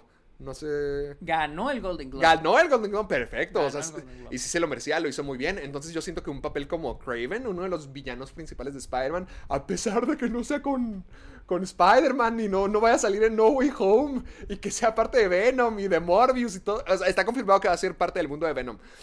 Ah, se me hace bien. O sea, o sea, buenísimo que tenga una oportunidad para brillar. Y sobre todo quiero ver a Craven el cazador. Creo que él le queda bien como una versión más joven. Sí, la neta es buena idea, es buen actor y si- como dijiste, fue, es alguien que como que de repente se salió, se desapareció, o contrató un mal agente, no sé. Ajá. Y pues es bueno que ya tenga un papel protagonista. Uy, Y se estrena. ¡Ay, bueno! Va, se va a estrenar el 13 de junio del 2023. Uh, no, todo falta, todo le suma este pedo. falta, no se falta. estrena Morbius, güey. Ya, a ver, y a ver cómo le va a Morbius. Yo digo que va a estar muy gacho. Y luego, Dios, yo también pienso lo mismo. Y luego Jared Leto me encanta. No, ni a mí. Y luego tenemos otras noticias de que ya se confirmó que el 29, sí, ¿verdad? Sí. 29, 29 de junio, va a llegar HBO Max a Latinoamérica. Esto incluye, de acuerdo a la página oficial de HBO Max Latinoamérica, esto incluye la saga Harry Potter, El Señor de los Anillos, Game of Thrones, Matrix, Matrix. todo DC, Friends, The Big Bang Theory, Gossip Girl, Sex and the City, Cartoon Network y contenido exclusivo de HBO, HBO Max Originals y Pro ¿Dónde, ¿Dónde está, dónde está Impractical Jokers en la lista? Y a la madre, buen punto. Es lo Bueno, o sea, único que quiero de HBO Max, Very Impractical Jokers. También dice que va a traer la Champions League y luego va a tener las películas que se estrenen en cines por parte Ah, de sí. Warner. Van a estar 35 días en cines y luego van a llegar a HBO Max. Holy shit, o sea, luego, luego costo- Escuadrón Suicida y todo eso. Sí, sí. Y luego el, el costo, ¿cuánto va a ser? Eh, Habían dos, habían dos costos, era uno de móvil y había, a ver, eh, lo encuentro. A ver. A ver, precio de HBO Max. A 99 pesos para dispositivos móviles y la versión estándar 149 pesos. 149 pesos. Ok, ok. Por lo que leí, la, la versión de, de móvil es nada más la puedes ver en tu celular y solo puedes usar una cuenta. O sea, nada más tienes un perfil, fue lo que vi. Se me hace bien. Sí está carita. Y... No, ¿Cu- Sergio, espera, ya- ¿cuán- ya. ¿Cuánto dijiste que era? ¿100? ¿Cuánto? 149 pesos al mes, la estándar. Oye, güey, cuesta la mitad de precio que acá en Estados Unidos, güey. Acá cuesta 300, cuesta 15 dólares. Ah, malditos. Oye, te tengo una propuesta. Mejor compartamos. Yo te comparto mi cuenta de Disney y tú me compartes tu cuenta de HBO Max porque esto de estar Eh, pagando que- todas las plataformas ya está Pues- feo. Pues es que lo que yo quiero hacer es ver si puedo contratar por HBO Max a través de, en México y luego ya aquí en Estados Unidos tengo el contenido de Estados Unidos. Pero no sé si se pueda o va a estar como Paramount Plus, porque por ejemplo Paramount Plus lo que tienes que no puedes tener no es como Netflix que si, si tienes tu cuenta en Netflix y si estás en Estados Unidos tienes el contenido de Estados Unidos si estás en México contenido- no Ah, Paramount Plus tienes mm. que tener cuenta americana para entrar a Paramount Plus en Estados Unidos. Y en México no puedes usar tu cuenta americana, tienes que tener una cuenta mexicana para... Entonces no sé si HBO Max va a ser así. Si no es así, yo voy a, como quien dice, a cancelar mi cuenta y voy a abrir una en México para pagar la mitad de precio y luego ya usarlo acá con el contenido de Estados Unidos. ¿Cuánto cuesta en Estados Unidos? 15 dólares. Uy, uy, ok. Oh, no, pues sí, Sí, está, mejor. así- cari- No, sí está, cari- está cariñoso el asunto. Pues ah, por eso, güey. Entonces digo, no, pues voy a ver si puedo hacer eso. A- a Porque, ver. por ejemplo, ¿Cuántas ¿Qué? suscripciones tienes tú a la fecha? ¿Cuántos servicios pagas?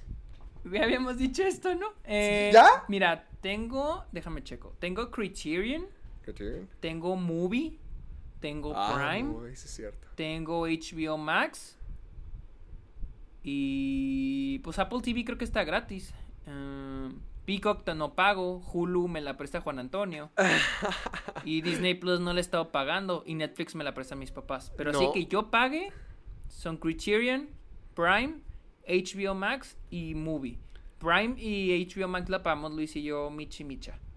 Oye, sí, ya es, el, ya es la muerte de la televisión totalmente. Ya, yo digo que nomás los que ven programas al estilo hoy y todo eso son los que van a seguir viendo la televisión. Ya literalmente todas las cadenas importantes tienen su propia plataforma, de alguna manera. La única que no tiene Sony. Sony es la única. Ah, único no, ah, con Netflix, acuérdate. Y al rato con Disney Plus. ¿Cómo? Sí, es que yo creo que Sony dijo, no tenemos suficiente como para hacer una plataforma, mejor que se maten por nuestro contenido ellos Sí, por pues películas. Eh, por ejemplo, yo tengo Paramount Plus y yo estoy medio decepcionadito con el contenido que tiene, es muy poco. Ah, sí, yo sí me decepcioné y lo cancelé luego. luego. No pagué el, el mes de trial, pero sí. Ah, ah, Tú tienes, au- te- te- tienes Audible, ¿no? También de Amazon. Audible, sí, tengo Audible. Ah, yo, lo- yo, Eh, lo- eh. yo contraté de que el mes de prueba, pero no encontré nada que pudiera escuchar. Todo tienes que tener como que puntos, una madre sin No, créditos. no, eh, son créditos. Es que de cuenta, te dan un libro al mes con tus créditos. Por ejemplo, yo cuando me uní a Audible me dieron dos créditos. Entonces me pude descargar dos libros y así cada mes Tú puedes seguir comprando libros si quieres. O sea, yo ya me compré el último libro de La Torre Oscura, pero este mes que acaba de comenzar mi suscripción ya me dieron otro crédito. Entonces, a mí se me hace bien. O sea, ponle un, un libro al mes. A mí se me hace bien. Nomás tienes que usar Yo uno de tus créditos con un libro. Yo pensé que Audible podía leer como que todos los libros, ¿no? Y, Ah, o sea, y hasta no. cierto punto puedes No. leer los libros que están en Audible. O sea, que son como que Audible, no sé, de Audible. Pero no son muchos. Dije, no, no mames. no Por ejemplo, a ver, tanto ¿cu- ¿cuál te gustaría? ¿Cuál te gustaría poder leer? Por, por ejemplo, el que usé mis créditos, mi crédito, porque me dieron creo nada más uno, fue el de David Lynch. El libro de David Lynch. ¿Y lo escuchaste? No, güey, se me olvidó. De hecho, me Oh. fui en carretera y se me olvidó leerlo. Pero no se me quita, ¿verdad? No, no, no, ya- mientras que pagues tu Ya suscripción ahí sí, es mío, sí, ¿no? sí, sí, es tuyo, ya ahí lo tienes para cuando tú quieras. Órale. Sí, Catching the Big Fish. Ese es el este. ese no lo leí, pero. Pero. Y, lo, y luego terminó siendo que era como de 130 páginas. Y me quedé, no mames, son bien Ah, poquitas como para haberme gastado los créditos. El que estoy leyendo ahorita que me recomendó un amigo es el de 2666 de Roberto Bolaños. Ese. Entonces, el que estoy leyendo ahorita. 2666. Sí, me lo recomendó un amigo de que conocí en Nueva York. Y me dijo, le dije, oye, que el libro, porque el güey lee un chingo, lee un putero. Y le dije, oye, güey, ¿qué libro me recomienda? Dijo, no, pues lee 2666. Obviamente no en español, me lo dijo en inglés. Me dijo, léete el de 2666 de Roberto Bolaños. Y le dije, y lo busqué y dije, y dije, chileno. Y le dije, ¿hay una versión en español? Y me dijo, sí, pues la original es en español. Le dije, ah, pues mejor lo leo en español. Ya. Ah, pues. no- ah, sí, es cierto, aquí está Spanish Edition. Oye, pues no está mal. Son 39, o- son 45 Sí. horas No, de pero- material. Pero, ese lo, pero ese lo estoy leyendo, leyendo. O sea, se compra el libro. Mm, eh, está bien. Sí. Pues bueno. Pero bueno, hablando, hablando de Audible y hablando de Amazon, Amazon acaba de comprar, bueno, compró durante la semana, no acaba, acaba, Ah, pero ya se logró. semana comprar este MGM, Metro Golden Mayer, la, la- el estudio, eh, la casa de James Bond y el Hobbit y otras mamás más. De hecho, aquí la tengo. La acaban de comprar por 8.45 billones de dólares. Wow. Esto es un momento muy importante porque Metro Golden Mayer es un- fue en su época, en el siglo XX, fue el, el estudio más importante en el mercado, en la industria. O sea, más de la mitad de las películas eran hechas por ellos, más de la mitad. Y el catálogo, el catálogo lo que compró Amazon es de 1986 hacia adelante. Todos los estrenos del 86 hacia Ajá. adelante. Esto incluye la franquicia de James Bond, Rocky, Creed, eh, Legally este, Legalmente rubia. ah, El Hobbit, El Mago de Oz, Robocop, Oh. ah, Tomb Raider, Silence of the Lambs, The Handmaid's Tale, Fargo, La familia Y. Adams. La familia Adams también. También. Y Billy Ted también. Ah, Billy Ted también. Billy Ted también. Eh, creo- no sé si el mago de Oz, este. Mm, Ah, sí, el mago de Oz también. Jump. Street también. Ah, sí, cierto. Jump Street es de MGM. Wow. Oye, pues madre. si, si te- Hot Tub Time Machine. Sí, pues si tienen cosillas, ¿eh? Que estaría bueno ver. De hecho, yo siento que pagaron de más. O sea, fue como. Dicen mucho, fue una situación de poder. O sea, de que, güey, tengo esta lana y MGM en su momento de crisis, pues no tuvo más que, que, no aceptarla. Que, esa iba a ser la mejor oferta que iban a recibir. Sí, sí, este, pues es un- wow, ¿No? o sea, la industria se está cambiando bien cabrón, o sea, MGM. O- O sea, es- MGM ahorita ya no es tan importante como en su época, pero fue Pero una de sí, las fue muy más importante. grandes. No, pero sí fue la decisión importante. correcta. Con, lo- con todo lo que habíamos dicho en el programa acerca de cómo sus producciones más grandes, más que nada, ya eran coproducciones, ya eran con otro estudio, pues que mejor vendérselo a alguien que te va a dar más dinero del que te mereces y alguien que a lo mejor sí va a aprovechar varias de las franquicias que ya Sí. tienen por su cuenta. O sea, se, se me hace como que lo más lógico para hacer.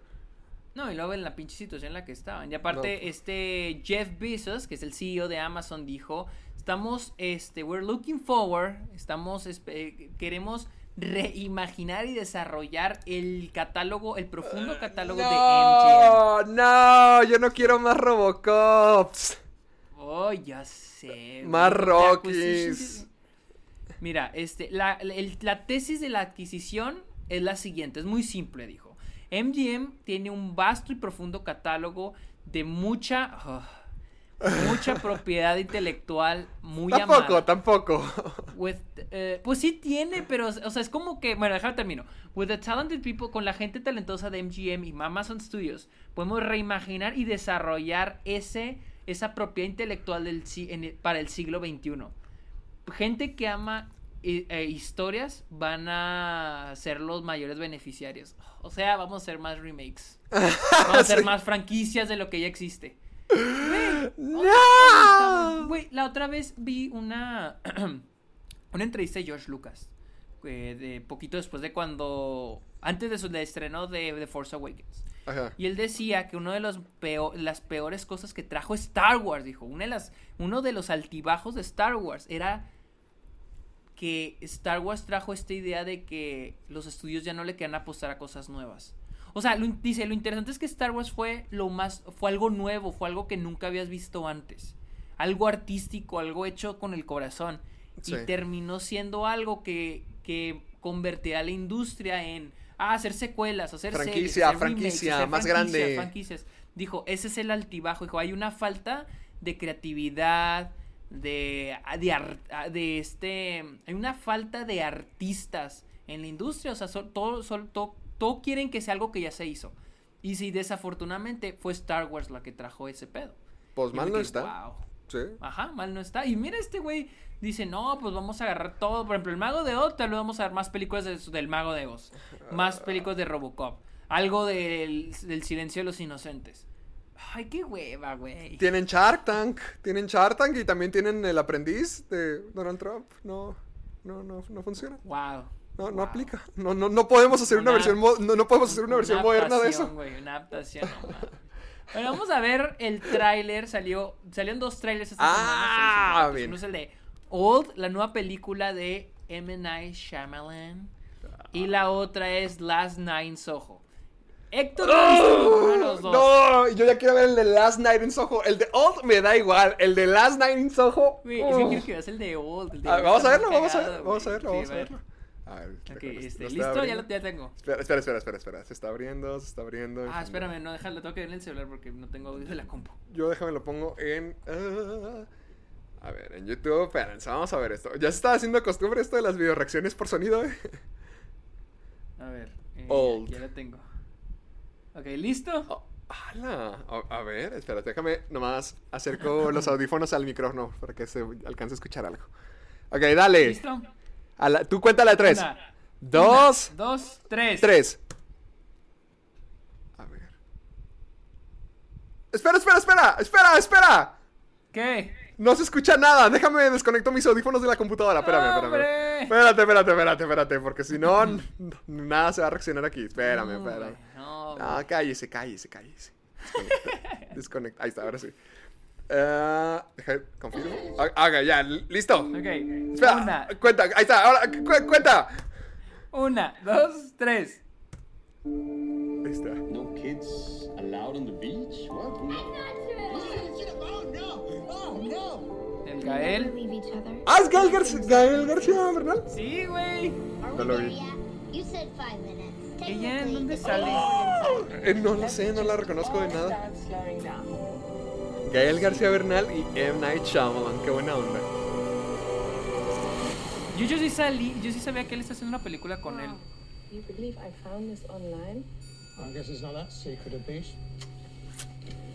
Ala, se está, poni- se está poniendo malo, se está poniendo... ¿Qué está ocurriendo? Busted. What's happening? Found stuff from the hotel in the sand.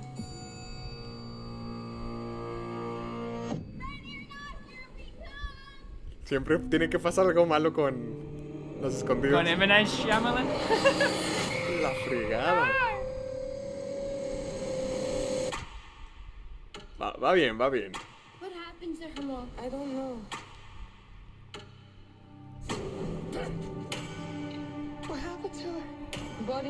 ¡Hola! ¿Por qué tienen a los niños ahí? Lo que se hace bien Ah, ah, es que no ah, se van.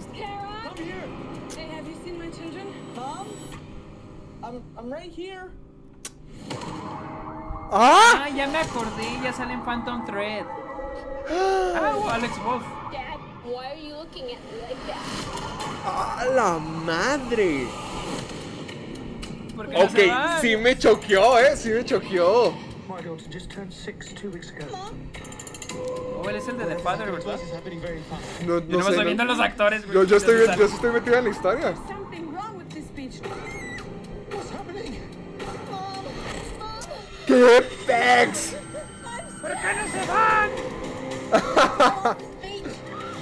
Es que no se pueden, no, al parecer no se pueden ir. Going. A lo mejor están como que atrapados, a lo mejor hay un loop. ¿Qué es eso, Hotel California? chance. Why is she stopping? Why is she stopping? Carol, wake up! Wake up! They have to know what this place does. I don't know. You're lying. Look, What is that? A message. We never leave each other. Nothing separates us. Dios. something bigger.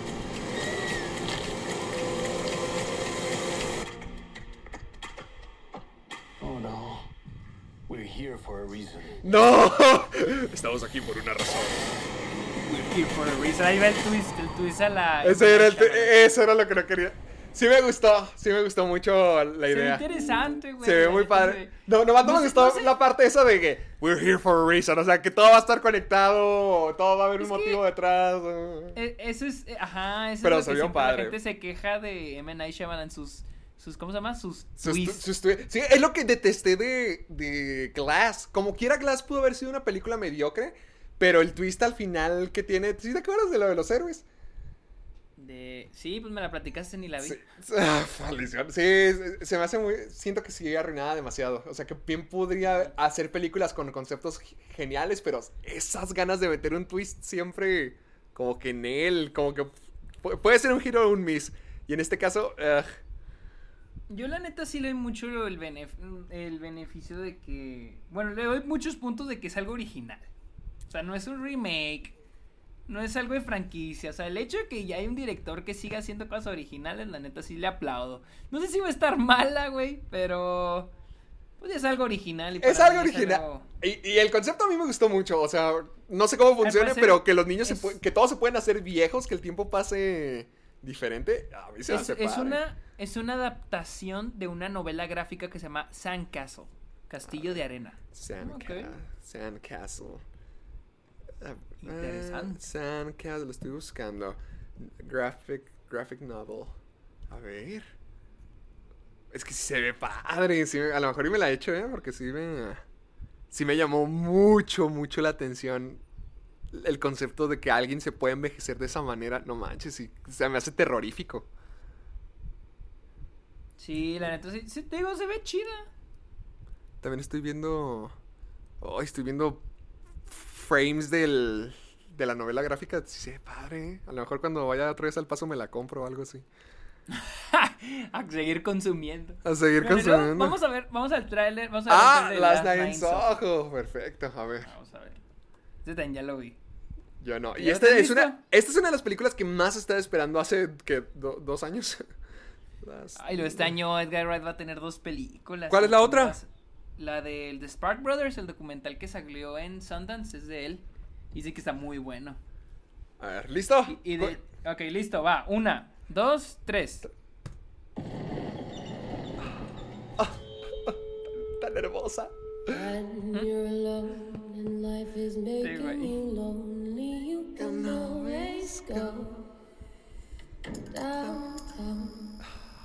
When you've got troubles, all the noise and the hurry seems to help. I know downtown. Oh. Just listen to the music of the traffic. Güey, esa in the parte, el city. póster de Thunderbolt. Me encantó. Linger on the sidewalks where the neon signs are pretty. How lose? ¡Alan fregata! Qué buena onda poder convertirte en Anya Taylor Joy, el sueño de todos.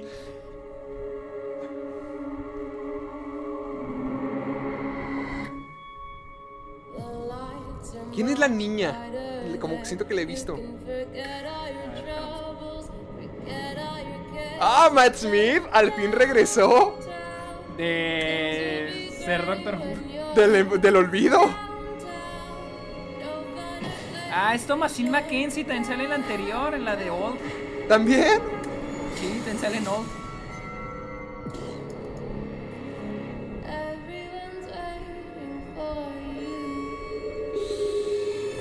Qué perra se ve.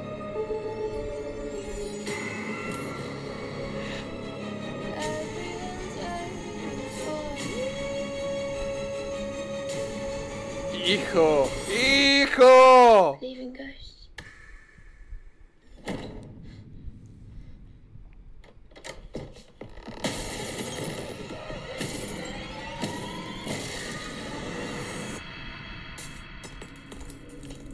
¡Ay!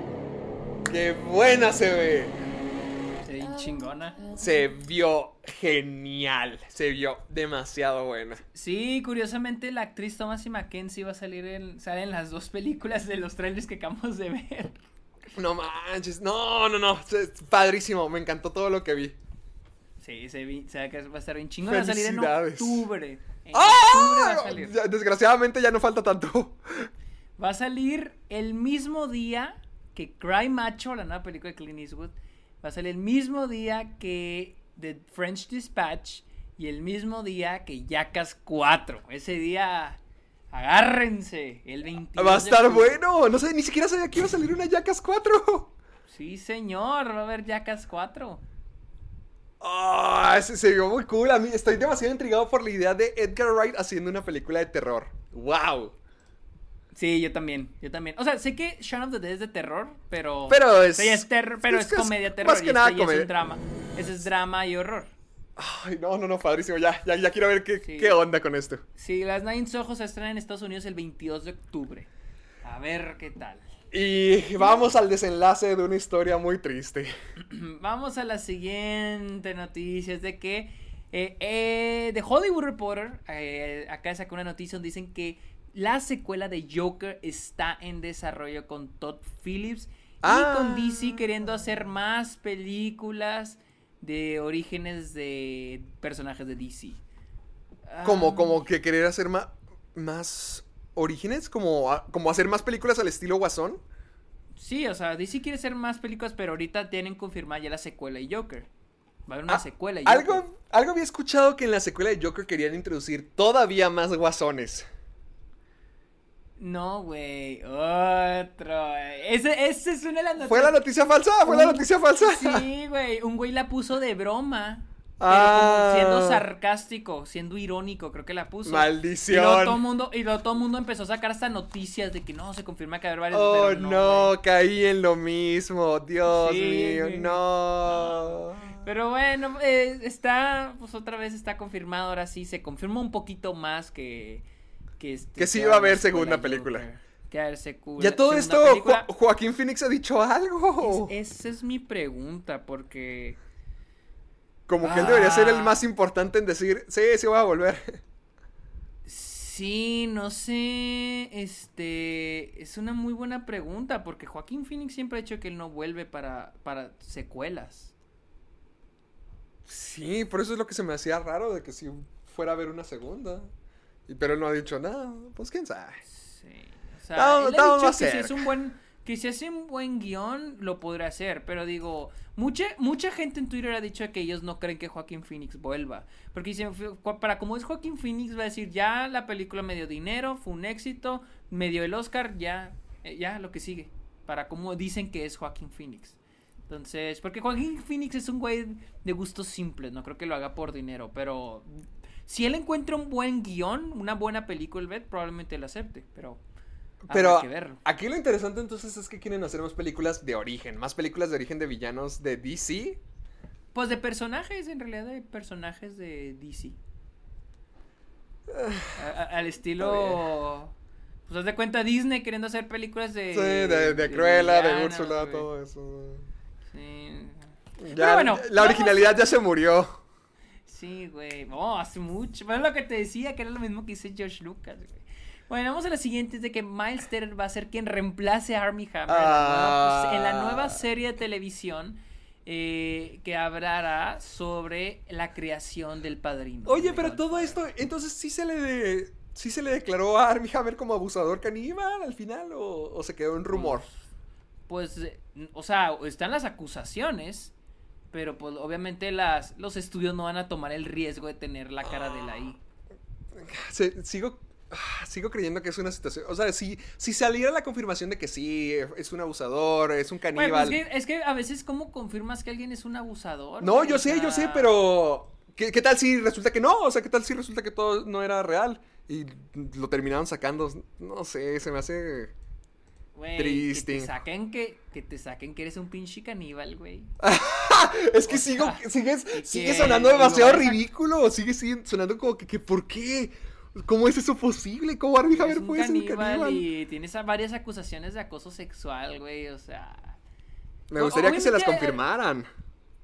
Pues es que, güey, cuando a alguien lo acusan de acoso sexual, dura años para que se le confirme, güey. O a veces ni se le confirma, güey. Ahora, si se le confirma, tal vez sí pasó.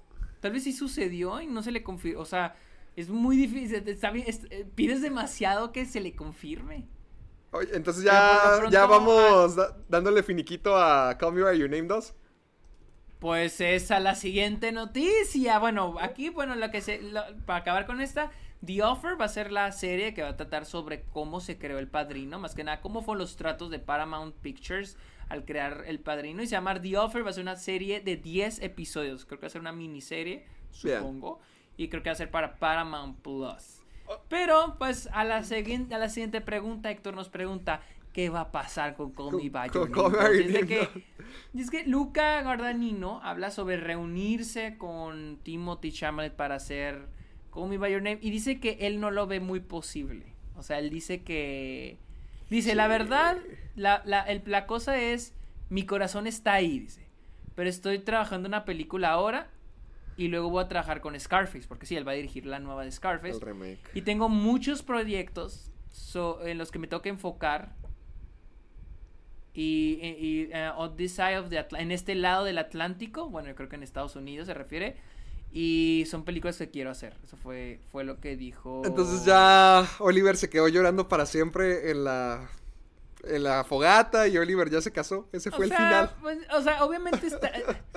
O sea, es que creo que la No. situación también de Armie Hammer la com- lo, lo complica pues sí, yo- dijo, yo- "A mí, eh, me he influenciado totalmente de la, de la cultura americana, del cine americano y ahora con el landscape americano. Estoy muy feliz y orgullosa, de, hoy orgulloso de haber venido a este shore, a estas tierras, dijo Luca Guadagnino. Eh, los últimos meses han sido increíbles para mí. Me- conociendo este país, lo hermoso y lo que no he visto de este país. Bueno, no nos importa esto, güey, hablando de... De. Gua- Gua- de Guaraní, digo, de Armie Hammer, ¿no dijo nada? Creo- a ver, déjame buscar a ver si no dijo algo de... no dijo de nada de Armie Hammer. Estoy aquí leyendo y no encuentro nada. No, no dijo nada de Armie Hammer. Es que, es que está implícito el pedo. Dice, no, es que. Porque también dice que Timothée Chalamet está muy ocupado para hacer otra de Me By Your Name. Y Pero Armie no nos Hammer tiene cosas entre manos. Sí. O sea, no nos hagamos pendejos. Aquí el mayor impedimento yo siento que es Armie Hammer. O sea, no nos hagamos güeyes, güey. O sea, Ah, pobre Armie Hammer. Sí, Todo se le vino abajo tan rápido. Yo sí quería ver qué había pasado con él y con Oliver. Yo sí los quería ver reunidos. ponle el libro, güey. Sí, ¿hay un libro? Hay un libro, güey. Creo que lo, lo sacaron. A ver, déjame lo busco. ¿Cómo se llama? Call me by your name 2. Call Me By Your Last Book. Name. Ah, pendejo. Soy un pendejo, güey. Así se llama Call me by your Find me. No, se llama. Find me. Find Me, Find Me. se Find me. Y literal salió al poquito tiempo después de que se De la estrenó. De Sí, que ganó el salió en el 2019. Sí, la película salió en el 2017, creo. Ah, bueno, entonces, bueno, no, no hay tanto. Yo, con que Sí, pueda saber qué pasó con la Y es historia. del mismo autor, sí. sí. Ah, Vamos a la perfecto. siguiente noticia y una de las, de las dos últimas. Y es de que los ejecutivos de Marvel se enojan, están infelices por las fotos que se hicieron virales de Taika Waititi, Tessa Thompson Ah, caray. y Rita Ora. ¿Cuál? ¿No? ¿No viste las fotos, güey? No, ¿cuál? Ahí están, ahí están en el, en el link que te mandé. Sale, son pues muy abrazaditos, dándose mucho amor. Ahorita, ahora Tessa Thompson. Unos becerrones. Ah. Bájale, bájale en, la not- en el link que te di abajo está el tweet. A ver, sí, O sea, sí, sí. eso- son unas fotos donde están Tessa Thompson, este Taika Waititi y Rita Ora, ¡Oh! están ¡Beso de tres! ¡Beso de tres! Ándale, ese beso de tres. Sí, y, y al parecer a Marvel no le gustó eso. ¡Güey! ¡Ah, que les valga! vida, ¡Que les valga! ¿Qué les No importa? mames, güey, pinche- andan celosos, güey, andan Porque eh, güey. uno de los. El que hizo el- la noticia era uno de los, de los celosos de esto. No mames, güey, déjenlos vivir, güey. No le están Sí. haciendo daño a nadie. No, o sea, ¿qué, qué tiene de malo? ¿Qué les importa si es su vida privada? E- esas son fotos de paparazzi, no son fotos que ellos, a- ellos subieron. Y si ellos las hubieran subido, ¿qué importa? No les pertenecen a Marvel, no porque, no, no porque se estén dando Ah, un beso de tres Exacto. y, ya, y no sean family friendly o para niños. ¿Qué, qué les importa? O sea, no tiene nada, nada, nada que ver de Marvel. Ellos no son los dueños de ninguno de los tres. A veces entiendo cuando los actores o directores hacen algo ofensivo que pueda dañar la imagen, pero no mames, güey, es su pinche pri- vida privada, ni siquiera lo están haciendo en público, ellos están disfrutando sus Es una foto de paparazzi. agasajones, no sé. Ah, güey, o se ve que lo estaban no sé, disfrutando. Pinche ¿Pero madre, por qué se enojaron? ¿Qué, qué, qué dijeron o, o qué? Ni vi, güey, del enojo se no, a ver, que, hay que ver, hay que ver. A ver, dice, ¿Qué eh, Marvel were report- se reporta que los jefes de Marvel, ay, pinche madre, pinches anuncios, es eh, impressed with recent, pues sí, que están infelices, pero nadie declaró nada. Eh, Direct- ah, that's primer report, ah, exacto. Alguien adentro de la producción de Love and Thunder, de Thor, Love and Thunder, dijo, ah, dijo que las fotos no exactly the image they are looking to project in relation to the biggest. Ah, ok, que no es la imagen que le quieren proyectar o que quieren que se relacione a uno de sus mayores, a uno de los mayores proyectos de sus no mayores franquicias. ya, ya lo que quieren es solamente robots o sirvientes para que les hagan sus películas. Ya no quieren talento, Taika ya no quieren hacer películas. Taika Waititi pone el Love en Love and Thunder, güey. No mames, güey. Vamos la última. Qué ridículo es. Sí, güey, no mames. Vamos a la siguiente noticia. Es de que. oh. Emma Stone dice que, la, que Úrsula, de la sirenita, debe, ter- debe tener su propia película. Porque, ¿cómo, un- qué- cómo la lastimaron? ¿Qué le hicieron a Úrsula? ¿Cómo es ella la víctima eh, después de todo Dice, esto? ella es un pulpo y el mundo en el que vi, en el eh, a ver, like ay, sí. She's an octopus and the world you will get to live in like Ursula's parents and what happens there. Oh, no mames, güey, que qué le pasó a los papás de Úrsula. Nunca has visto a un villano de Disney no humano que se explore de esa manera, o sea, que Y la vida. ¿Maléfica? ¿Qué? ¿Qué? Maléfica hacen eso. Maléfica exploran su niñez, su relación con el rey, su mundo, todas las criaturas con las que vivía. ¡Ya lo hicieron! Dice, dice, "Tenem- ten- I gotta know, tengo que conocer cómo Úrsula se convirtió en lo que es. Como, por qué es tan mala. Also I know that she's misunderstood, pero también que ella está mal entendida. Güey, porque, mira, yo entiendo que Emma Stone, por ejemplo, aquí está, está tratando, es una entrevista, está tratando de darle por su lado a, a Disney, pero, güey, ¿por qué los, los villanos, los villanos de Disney son villanos uni- unidimensionales? No, no, no es. No, por ejemplo, Cruella no tiene que tener un propósito porque quiere matarlos. Solo quiere tener su piel de abrigo Es una vieja modista fashion que quiere Sí, hacer un, un abrigo con dálmatas. Es todo. Exacto. Y ya, mira, dijo. Creo también habla de Scar de Aladdin. Creo que Scar tiene algunos problemas profundamente arraigados y obviamente su hermano era claramente el favorito. Dijo Ajá. Howell Baptist, no sé quién es, no se equivoca en algunas cosas. ¿Quién es Howell Baptist, el director? Ah, no lo sé, a ver. Oh. Howell Mm, Baptist. Es que yo creo que les ha- yo creo que les han de haber Ah, es, Anit, es Anita en Cruella. Ay, ese personaje. este.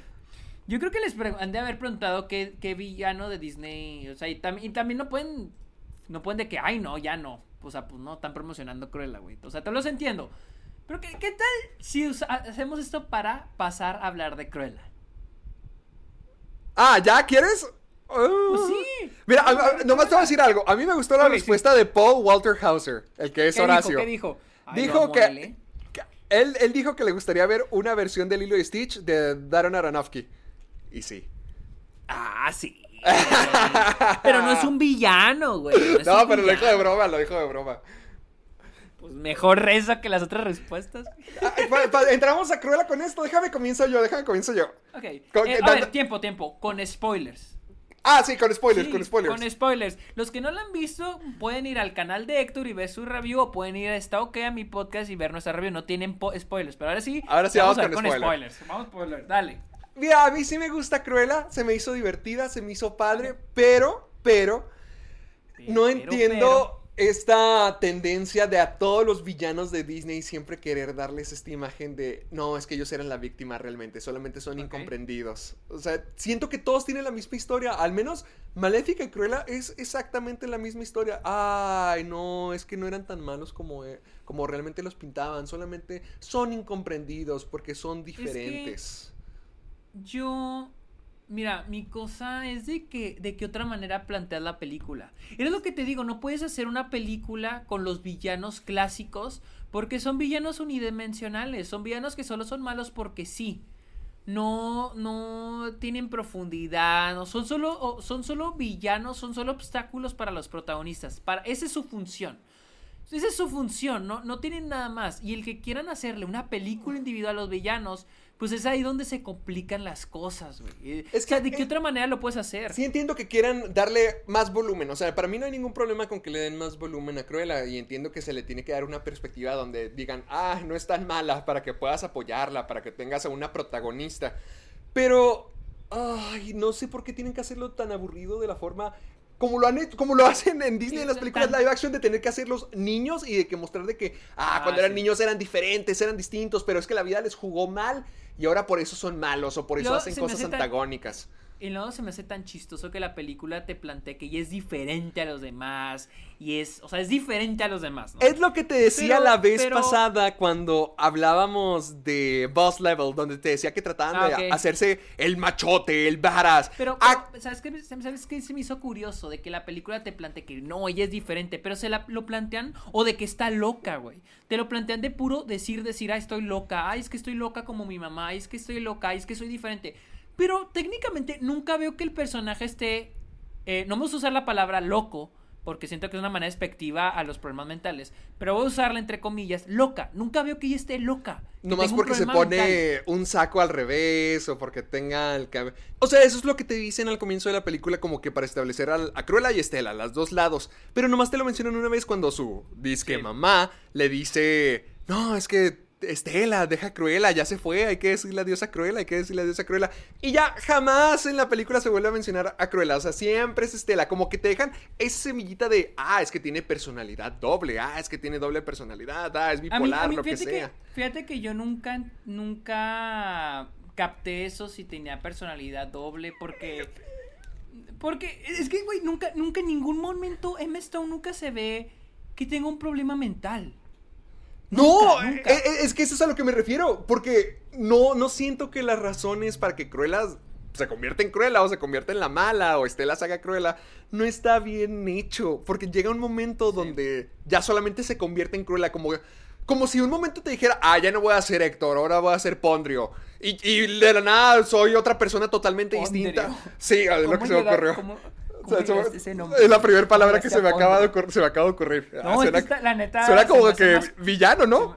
Está muy chido, güey. El Se me acaba de ocurrir así nomás. Fe- Eh, anótalo, güey, anótalo. El porque Pondrio para mi próximo personaje. Una nueva, una nueva La historia de. Pondrio. La otra vez, la otra vez eh, hablé con un paréntesis. La otra vez hablé con un ex jefe que tuve y me dijo que se había visto Tusk, una película que se llama Tusk. Y le dije, no, mijo, es Ah, que esa sí. película surgió porque estaba Kevin Smith en un podcast y se les ocurrió la idea en el podcast y le hicieron película a Tusk. Así que muy no manches, la de cuando lo convierten en, en. ¿Cómo se llama? Morsa. No la he visto, no he visto Tusk. No Ah, bueno, de eso se trata, de un científico que lo quiere convertir en Morsa a un tipo.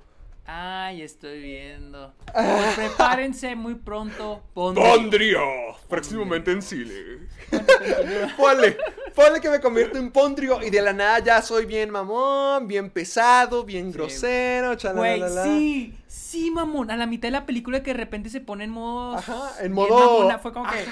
¿A qué horas pasó este pedo, güey? O sea. Eso es a lo que me refiero con que la construcción de Cruella sí siento. O sea, la película es muy divertida y es bonita de ver, pero. sí, está su- entretenida. pero su personaje principal sí está mal escrito y su razón de ser Sí. Cruella también lo está. Porque Sí. nomás al comienzo de la película te dejan ese como que, ah, hay que decirle adiós a Cruella. Y nunca interviene en la, en la historia, o sea, nunca es parte de, nunca se le sale a, a Stone ser un poquito más zarra o más cruel o lo que sea. O sea, nunca interfiere como que en su Es forma de ser. Mamona, pero no es cruel. ¿Cómo? cómo? Ah, Es es, sí, sí, pero sí, no sí, sí, cruel. pero no es cruel, o sea, es, es una modista, es artista, El pero... personaje de Emma Thompson, ella sí era una psicópata. Ándala, Ella era una psicópata, hecha y derecha. Y ahí, O sea- ponle que se justifica y entenderías que tuviera esos, esos rasgos en su personalidad, pero es que nunca interfieren y nunca ¿No? son parte de, de su narrativa hasta que Cruella ya existe. O sea, cuando se convierte en, en ser egoísta, en mandona, en payasa, simplemente lo es. O sea, como que decide ser, decide serlo, no se convierte. Decide ya ser el personaje dañado por la sociedad que la empujaron a convertirse en esta cosa. Pero, pues, no, o sea, eso es lo que, por eso le puse a mi video el título de Cruella y el problema de romantizar la locura. Yo no pienso que tenga nada de malo. O sea, lo hemos hecho con el Guasón, lo hemos hecho con Harley Quinn, el, el- el- la purga Yo- tiene un, legado entero de eso. Yo sí pienso que es un pro- poco problemático la romantización de los problemas mentales. Porque, de hecho, la otra vez me aventé casi tres horas de videos de expertos hablando de cómo los, los problemas mentales se retrataban en, la, en las películas. Y, por ejemplo, yo no sabía lo que es un psicópata. ¿Sabes qué es un psicópata? A, a ver, ¿cuál es la definición? Un psicópata no es un asesino, no es alguien que, ma- que se vuelve loco y mata. No, un psicópata es simplemente. De hecho, la psicopatía ni siquiera es un término eh, usado en medicina. Es un comportamiento antisocial. Es una persona que no puede tener conexiones con otras personas y que solo su objetivo es nomás buscar lo que quiere. Y si tiene conexiones con otras personas es porque quiere algo a cambio o es una manera de obtener lo que él quiere o ella sí. quiere. Dicen que un gran retrato de lo que es un psicópata en el cine es Amy Dunn en Gone Girl. No, sí, sí termina, mata sí termina matando a alguien, pero, pero no es una característica de ella. Ella lo mata Porque le conviene. porque ella tiene que, tiene, tiene que matarlo, o sea, es- no tiene Parte otra del plan para poder conseguir Es- su historia. Ajá, exactamente. Pero un psicópata no es un asesino, no es alguien que a huevo tiene que matar, no. O sea, cualquiera puede ser, cualquier persona con estos rasgos, con estas características antisociales es un psicópata. Emma Thompson en la película es un Es psicópata. un psicópata. Es un Y- y- psicópata. Y, Cruella también es un psicópata, pero... No se solo- me hace. Porque, por, No siento. Eh, Güey, es, güey, es que no, es que no está bien puesta. Es, es que es un psicópata, entre comillas. O sea, porque cumple no con las características. no, no cumple sus características. Güey, se hizo se amigo convierte de los en- dos primeros. Se hizo amiga Sí, de los dos primeros niños que se encontró. No, por eso. plantea Ese que- es, es que esa es Estela. Acuérdate de Cruella. Es que, Eh, es, que, es que ese no es el- compro. Por que es eso yo que- tampoco me lo compro. Yo ta- pero esa es la intención. O sea, quieren. Porque que se convierte en Cruella y ya se vuelve. Se vuelve Es que- grosera, es que utiliza no como-. Es que yo no la veo como que se convierta. Siento que es como su alter ego. Pero no es tanto así como que se vuelva psicópata. Siento que es como cuando en las películas. Siempre hay un momento en las películas formulaicas en el que el personaje se empieza a ser engreído y empieza a usar a la gente a su favor. Y después aprende que estuvo mal. No siento que sea tanto Aquí también pasó eso. Ajá, exactamente, eso es lo que sucede. No siento que es psicopatía, porque la psicopatía es un comportamiento constante, no es algo de lo que aprendes. Y en la vida real a todos nos ha pasado que tratamos a nuestros amigos o amigas de mal manera, a nuestro novio, a nuestra novia, los tratamos mal y después decimos, ay, pues sabes qué, perdón, la cagué. Eso es lo que, que- pasa con el personaje. Ponle que uno no se la traga y a lo mejor no está del todo bien hecho, pero yo sí siento que es la intención con la película. Por Dios santo, hasta en la canción que le hicieron de la de Florence and the Machine, dice, call me crazy, call me insane. O sea, dime loca, Sí, di... ¿De dónde? O sea, mira, mi problema, mira, la- el que tú dices que el origen de que quieren que simpaticemos con el personaje, no me molesta tanto porque no hay de otra, güey. O sea, ya Yo- van a, a mí me molesta que sea tan vainilla. A mí me molesta que sea tan repetitivo y tan poco creativo. Eso, de que todos tienen que ir a que cuando eran niños, que los Sí, molestaban. sí. Se- se- sea- siento que puede haber miles de razones por las cuales podríamos apoyar Exacto. a Cruella, pero no, No- pero que era una niña de- brillante, pero poco comprendida. Es como que. Dude, qué flojo. O sea, no, no me mole, ajá, no me molesta el hecho de que quieran que empaticemos con ella. No, no, no, para nada, para nada. Pero, pero sí, es muy barato, güey. Que la mamá la mata el dálmata, güey. Que le empuja, güey. Eh, eh, yo de- cuando la empujó, yo, cuando la empujó dije, ah, fue la, fue la duquesa quien lo realmente, la duquesa, la baronesa, Ah, no, sí, ese era- fue ese obvio, obvio. era- cuando dijo, ay, cuando dije, ay, maté a mi mamá, yo estaba pensando como que, no, espérate, Ay, deja que pase media eso. hora y ahorita revelan que no fuiste tú. Es que, e, es que esa mamada de, por ejemplo, uno, que el perro, la- los perros la empujan. Fue, cuando la vi dije, esta va a ser como que la razón para que quiera Odie los dálmatas, perros". ajá, Pero ni sí. siquiera, pero ni siquiera para eso, porque nunca los odió, nunca No, hasta, hacer- hasta se los quedó, No. hasta ella se los quedó. Sí, entonces dije, entonces para qué fue que los al dálmatas la Entonces para qué los, los dálmatas para qué funcionan en esta película? Solo para, ah, recuerden, es de lo siento un dálmata, de Vil. pero no sirve de nada los dálmatas. Pueden haber encontrado, o quieren que se muera la mamá, ok, quieren que sea una trauma para ella, ok, mátenle de una manera más inteligente, que la matan los perros, güey. Ponle que, que le hubieran matado los perros. mamón. Ponle que la, la matan. Ya sé que está muy tonto y muy cursi que la, que la maten los perros. Pero ponle que la maten y ya. O sea, que sí le- les agarra un odio a los perros. Pero no, luego se los queda y los hace suyos. Entonces. o sea, yo no tengo tanto problema que no fuera 100% cruel la cruela de Bill que conocemos. No, no, no, Por, el enfoque que le quieren dar. Pero, güey, ¿qué le empuja el perro? O sea, y luego, físicamente eso no es posible, güey. Pero bueno, no. o sea, como que estaba muy, estaba muy Pero, lejos del balcón. Como que le empujó demasiado uno, el perro. eso. Y luego si el perro te empuja, el perro se va con ella, güey. El perro como Más que nada, irías cayó? hacia el abajo, vas hacia el piso, o sea, te cae encima el perro y te tumba, pero no te empuja cinco metros para que te caigas. No, y aunque tenga la fuerza el perro, el perro se va junto contigo. El perro, como no se fue, también se cayó, güey. No tiene sentido, pero bueno, no vamos a entrar a físicas. No vamos a entrar a física de la película, ajá. de las lógicas físicas de esa madre. No, Tal vez espera. Isaac Newton. Los po- no, no luego lo traemos invitado, Sí, todo lo traemos. No mames. para que nos confirme. Primer invitado, Isaac. Ver los memes de esa pendejada. Pero bueno, este. Bueno, pero en fin. Y lo- pero la mamá de que, ay, yo la maté. O sea, güey. no Yo ya, en ese momento yo ya sabía que no, no fuiste tú, nomás tenemos que esperar un chance para darle el plot twist que eh, fue la baronesa quien, quien lanzó a los perros. todo, todo el cómo empieza a escalar, o sea, es un cliché el que y luego mi mayor problema con la película es que el personaje de Cruella, y creo que algo así mencionaste, no tiene ninguna motivación. Hay motivaciones pequeñitas, que quiero, que quiero conseguir trabajo, que quiero subir de puesto, no quiero, Quiero estar ser aquí la mejor, la número Que uno. quiero, que quiero, que quiero, este, el collar, que quiero, este, eh, venganza, pero no hay un, en- un, en- un englobe, no hay algo que el personaje quiera durante toda la película, un mismo objetivo durante toda la película. Es que es muy, es muy, ex- muy abierto que no puedes como que ponerle atención a nadie, porque ella quiere ser la más exitosa en el mundo de las modas, pero pues eso lo deja muy abierto. Y, por eso, por- ahorita, ahorita que lo dijiste, sí son como que está muy ambiguo el quiero ser la número uno, pero son varios como que objetivos los que va cumpliendo, de que el collar, trabajar con la baronesa, tener la venganza, o sea, sí, como que siempre va cambiando de Sí, y luego por- motivación.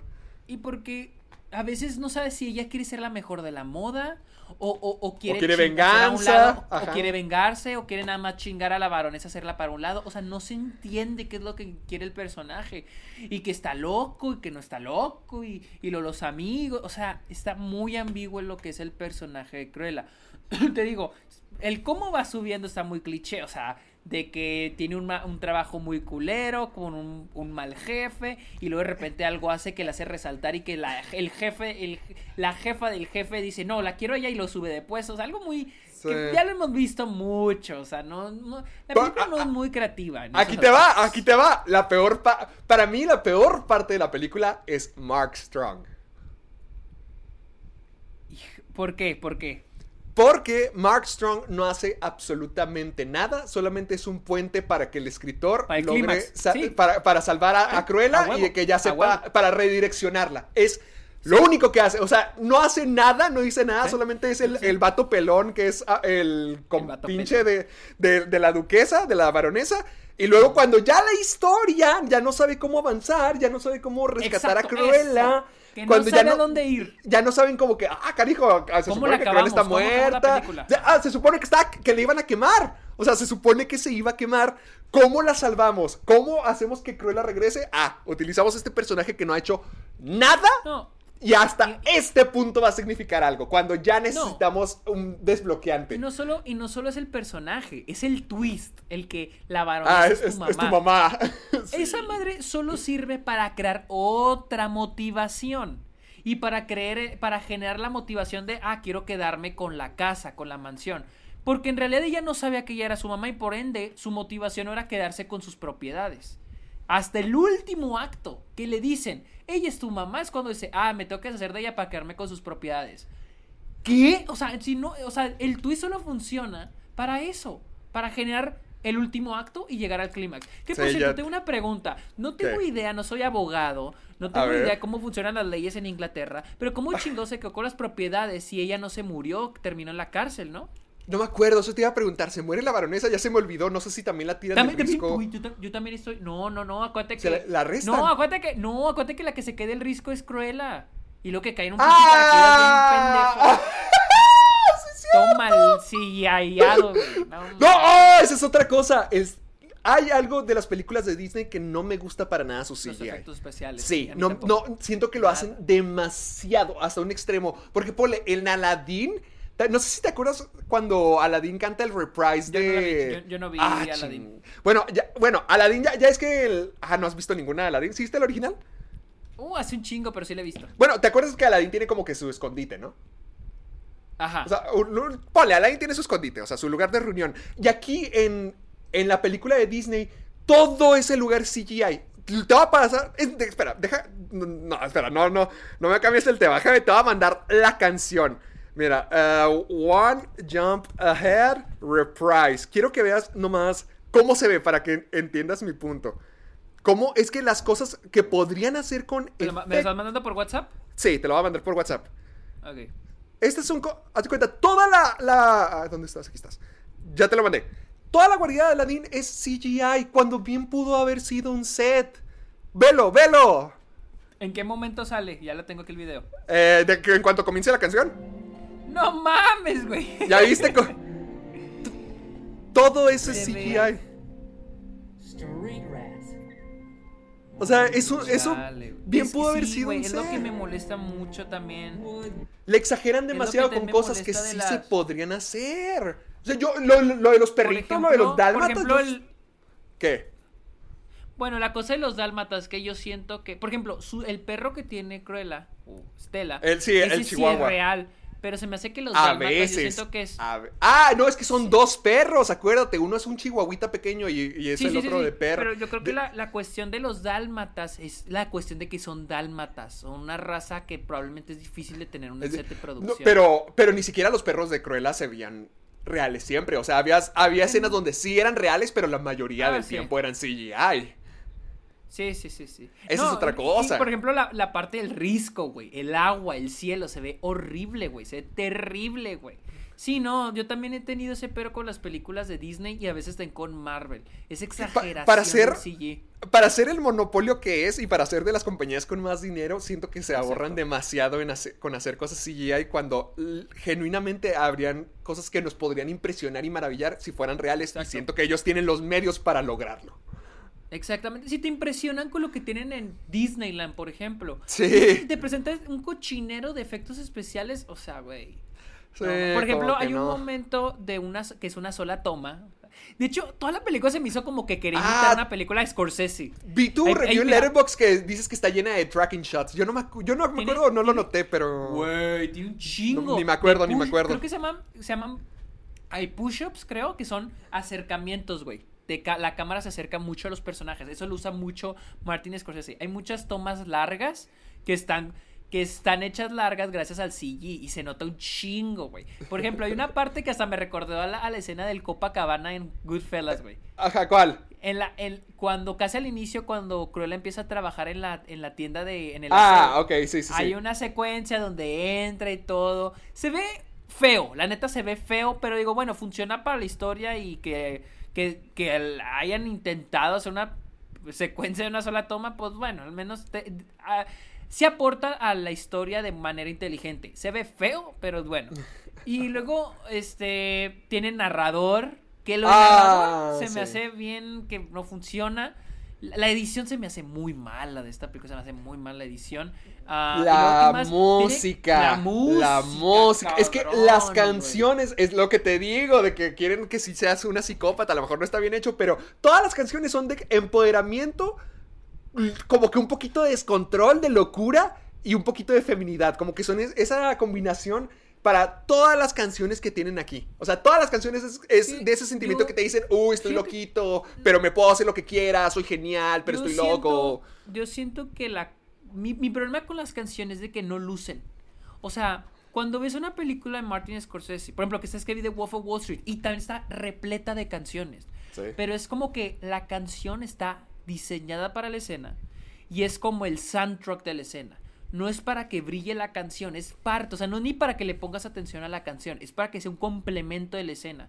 Y aquí con Cruella siento que las canciones parece que es para, para animar, para poner el mood, para que se ponga el ambiente chido. Por ejemplo, hay un momento donde, un ejemplo que di en mi review, en- bueno, en mi opinión, eh, es donde sale la canción de Living Things, de Electric Light Orchestra. Eh, Digo, ¿En qué escena es? Es literal cuando están en una fiesta, güey. Creo que están en una fiesta en Ah, la- cuando- de la película. Cuando Cruella ya hace el evento ahí en la, en la casa de la baronesa.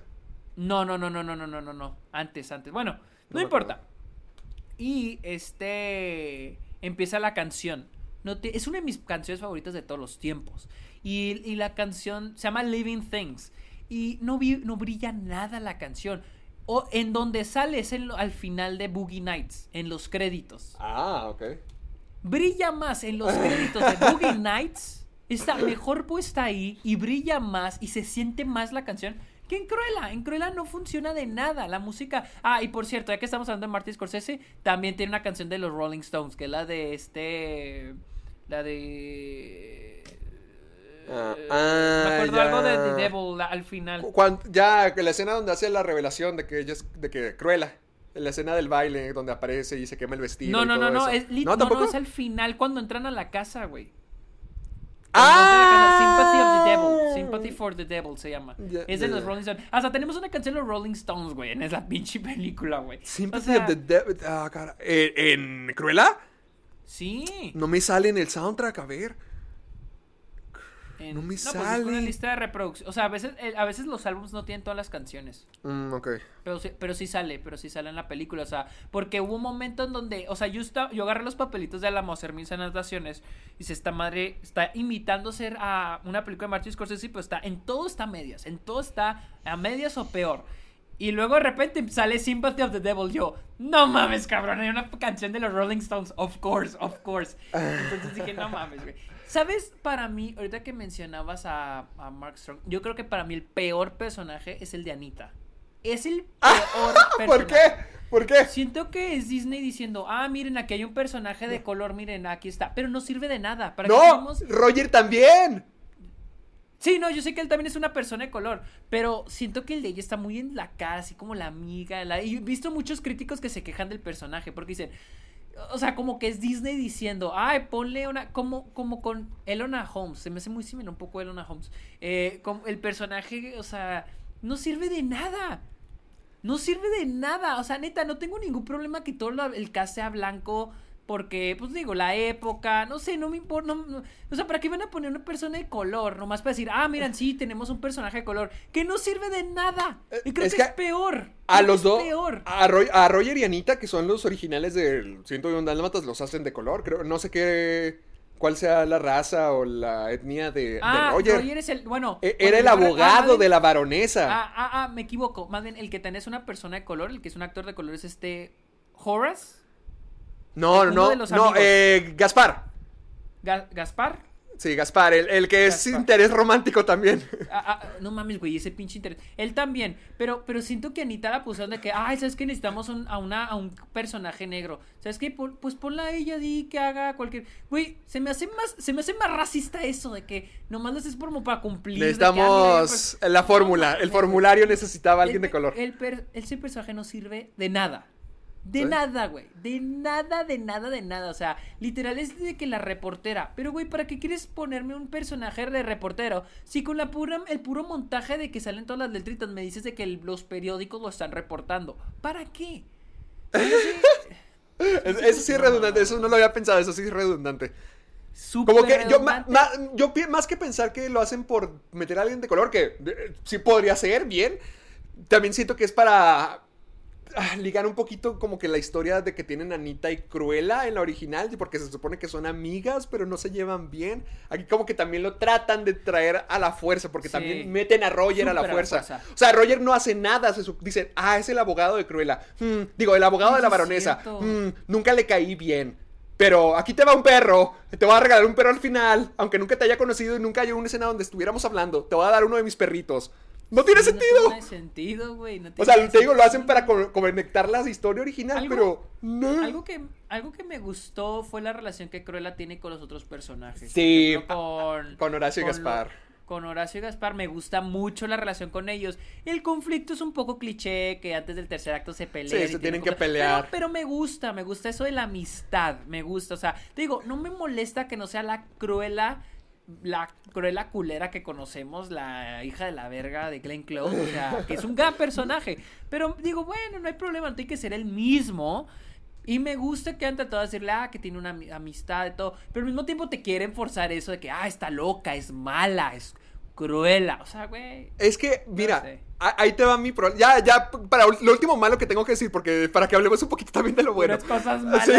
No, ya, ya estaba sacando todo lo malo primero. Pero a mí la actuación de Emma Stone se me hizo padre. O sea, se me hizo divertida y servible para lo que quiere ser Excepto el acento. El, acento. El acento.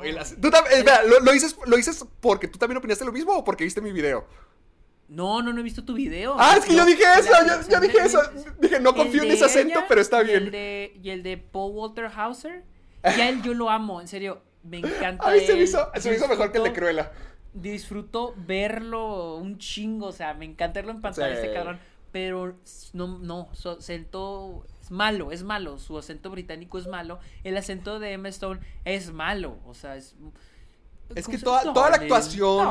Ándale, cuando, es que cuando se convierte en cruela que empieza a ser esta persona elegante y rara y distinta. Sí, es una, es un posh. Es un posh, le llaman en Inglaterra, que son las, creo que son las personas que son más, más así elegantes, güey. ¿Te hablan? No, ah, no, no le queda. Cuando, cuando ponen esa escena del icónico Anita, darling, no siento nada. O sea, sí me quedé como que, ay, es que quieren ser lo que dicen en la original, pero no les sale. El, acento no me gustó. El acento no me gustó. y la, la, actuación se me hizo divertida. Pero voy a lo mismo. O sea, es solamente yo no tengo nada de malo cuando se... O sea, yo sé que romantizar la locura o incluso glorificar el mal puede ser algo peligroso, claro que sí. Pero también en el, en el cine cuando se hace con las intenciones artísticas se puede hacer cosas muy padres, como lo hemos visto con Goodfellas, como lo hemos visto con El Infierno, un montón de ejemplos mal. O sea, está bien, puede ser una cosa divertida y es lo que Cruella cumple, en ser algo divertido, en ser ese escape de... Sé diferente, nunca escuches lo que la sociedad te dice. Pero, de la manera típica. ¿Cómo? De la manera típica lo plantea. O sea, como, eh, eh, No, es muy diferente a Elona Holmes en ese eh, aspecto. Es que esa es la cosa, no siento que lo esté haciendo de una forma natural o profunda o que realmente digas como que wow, se lucieron, es verdad, nunca había pensado esto. Exacto, está muy en tu cara para que sea algo divertido. O sea, te diviertes si te dejas llevar por lo cursi que es y lo poco sutil que es todo. Te puedes divertir muchísimo. Porque esa es, es, cruela. O sea, no está bien escrita. Me refiero al personaje. No está bien escrita. Su origen no está bien escrito. Su cambio o su, su transformación, su alter ego, tampoco lo está. Solamente es ese escape que todos quisiéramos tener de, ah, no me importa lo que digan los demás, yo soy diferente, yo soy único, la sociedad no importa. Ándale, es eso. Es un escape que, que si lo admites y lo ves como el escape que es, te la vas a pasar genial. Pero es eso, un escape porque la película quiere. ¿Cómo, eh, cómo utilicé una palabra en mi review? Quiere como. Cuando te tratan de enamorar, seducirte, quiere seducirte con, esa, con ese escape de que no te importa lo que opinen los demás, que sé loco, sé quién tú eres, sé la persona que tú estás destinada a ser y que nadie más te detenga. O sea, te tratan de seducir con esa idea de saca tu lado salvaje, saca tu lado más Saca el cruel. fanboy que traes adentro. Ay, ¿dónde escucho eso? Eh, eh, quieren seducirte con eso sin realmente ponerle sustancia. Pero Sí. pues, puede ser muy divertido. Y, Sí, es eso es cruela. Es que todo se basa en el decir, decir, decir. Hay mucha exposición en, Sí. en el aspecto de, en el aspecto de. Tú "Ahora eres Estela, así". eres única, Ajá. eres diferente, Soy- no te metas en ajá. problemas. Exactamente, o sea, no te lo muestran, no hay un desarrollo de personaje que lo compruebe. No, o sea, todo es este, ah, es que estoy loca, ay, es que yo soy así, ay, es que Pero soy brillante. sí soy diferente, pero no no lo demuestras mostrándolo, todo es diciéndolo, es lo que molesta. Algo bueno en la película que al menos sí me gustó, he oído mucha gente dividida en este aspecto, es la fotografía. A mí sí me gustó la fotografía de la película, pero en veces siento que no brilla por la mala edición. Se me hace una película mal editada. Las escenas de diálogo se me hacen feamente editadas. Muchos cortes. Hay un momento donde se pone borracha esta cruela. ¿Te Sí, acuerdas? en, Y luego en la tienda, sí. En la tienda. Y lo que se mete a la vitrina. Y hace todo. Esa escena hubiera funcionado perfecto en una sola toma, pero como que el editor tenía la necesidad de usar todas las tomas que usaron. En una sola toma hubiera funcionado perfecto. O por ejemplo, hay un momento donde está el personaje Emma Thompson, le extiende el periódico a su asistente y luego se lo avienta, se lo deja caer. No ¿Te me acuerdas? acuerdo. Eso no me acuerdo, Ay. eso no me acuerdo. Era como un gag, era como un chiste. Haz de cuenta, e- ella va caminando, lee las noticias y va molesta y luego le extiende, le extiende el periódico. El güey camina hacia ella y nomás se le deja caer y se cae. Es algo chistoso que no funciona por la edición. Tú ni siquiera te acordaste por la mala No. edición. Porque cuando se lo deja caer, cortan a él, lo hacen otro corte a ella y lo cortan a Emma Stone. Digo que, güey, que en una sola toma hubiera funcionado ese güey y me hubiera atacado de la risa. Pero no funciona por la mala edición. Hay otro momento donde creo que le llega una carta a esta Emma Stone, donde la aceptan, creo, para, no sé, le llega una carta y te pone una toma de la carta por tres segundos y no alcancé a leer ni vergas. No leí nada. Entonces ¿para, qué, entonces, ¿para qué me pones una toma de la carta si no voy a alcanzar a leerla, güey? Nomás me vas a poner dos segundos de la carta, güey. No, ni me acuerdo de eso. Se me hizo muy, muy mal editada. Eh, eh, eh. La fotografía se me hizo padre, pero siento que a veces queda arruinada por la mala edición. Eh, eh, Sergio, eh, pensé que ibas a decir algo bueno. Pues la fotografía. La- Emma que- Thompson. Emma Thompson. Emma, sí. Emma Thompson. Sí, sí, sí, hay que sobarle la espalda porque le ha de doler de cargar con este show. Sí, Emma Thompson, sí. Buenísima. Sí, sí, sí, sí, lo hizo muy bien. Ella, ella, se la está ella pasando. Eh, ella se. Ándale, eso te Ella es Ella, y no lo tiene que exagerar. O sea, no tiene que hacer el Anita, darling, yo soy cruel. No, simplemente ella lo hace de una forma muy natural, como si fuera su realidad. O sea, ¿Sabes puede ser cruel, puede ser desgraciada. ¿Sabes el único momento que me sacó mucho de onda? Porque ¿Cuál? siento que el personaje ni siquiera está caricaturesco. Solo hasta un. Hay una escena donde lo caricaturizan mucho. Una escena nada más. Cuando electrocuta a su. Ah, ah, sí, ah, que utiliza el taser, que lo prueba. ¿Qué pedo con esa escena, güey? ¿Por Que qué? electrocuta. Güey, cuando lo- los electrocutó, dije, güey, ¿pero por qué? O sea, Lo obviamente dije, ah, cla- dije, claro, lo van a usar para que ahorita los empleados se les revelen o algo. Tampoco sucedió, pero dije, güey, ¿para qué es esta escena? ¿Solo para dar risa? Dije, ¿qué pido? Electrocutó al, em- al, al guardia y electrocutó a la empleada, o sea. ¿Y sabes Para qué? que, Y se me hace. pa' que veas, para que veas lo me- malvada que es. Pero se me hace una mamada, porque mira, hay un momento que se me hizo bien genial. Así, que se me hizo súper buena escritura y súper buena construcción de personaje. Que es cuando ella anda viendo los diseños y Emma Stone les muestra el suyo y ya se le queda viendo. Saca su navaja y le empieza a corta cortar. las-. Y le corta por accidente un, un po- poquito a, a Emma Stone. Y luego ella se detiene, agarra su brazo y les dice a, a sus trabajadores, dice, tenemos ese color, ese rojo. Se me hace tan chingón ese momento. Porque no tienes que decir que ella es una hija de la chingada. No tienes que decir que una, una hija de puta. No. Con solo ese momento ya construiste al personaje. Ya nos dijiste quién es. Ya nos dijiste que tiene una obsesión con las modas. Tiene una. eh, Tiene un. eh, es narcisista. A mí, no me, a mí me gustó mucho cuando les cuando esta, no sé si Estela le muestra uno de sus diseños y, y la baronesa dice, ah, lo volví a hacer otra vez. Sí, o sea, ese tipo mi de genio, momentos se me hacen ajá, muy es- bien muy bueno. escritos y muy bien construidos. Bueno, muy bien escritos para construir al personaje. En esa parte de la, de la navaja que la corta se hace muy chingón porque nos demuestra que tiene una obsesión con eh, la moda.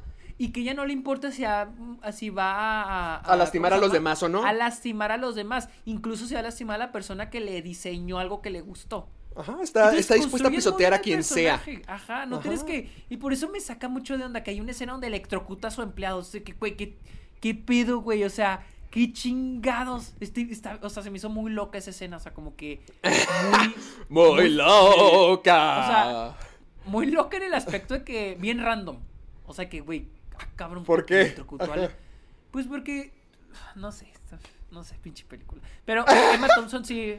Sí, Sí, Em- Emma. Thompson es muy buena y por eso a mí me gusta mucho la dinámica que tiene con Estela y con Cruella porque la te permite verla desde dos caras distintas y al mismo tiempo hace que sea muy satisfactorio todas las acrobacias que Cruella hace con ella, todos los eventos, todo, cómo la trata de pisotear siempre. Si tienes ese sentimiento de diversión de decir, ándale, maldita vieja frígida, ten lo que te mereces. Eso es lo que lo hace divertido. Hasta, hasta veo más a Emma, al personaje. ¡A Emma Thompson como Cruella! Como Cruella, no solo por eso, güey, sino por el hecho, veo más a ella queriendo matar a los perros que el personaje de Emma Stone, güey. Güey, se robaron sus perros y era de que, ah, siguen buscando a mis perros. Ah, ok, ok, está bien. Güey, le valió madre sus perros, güey, se los robaron y le valió madre.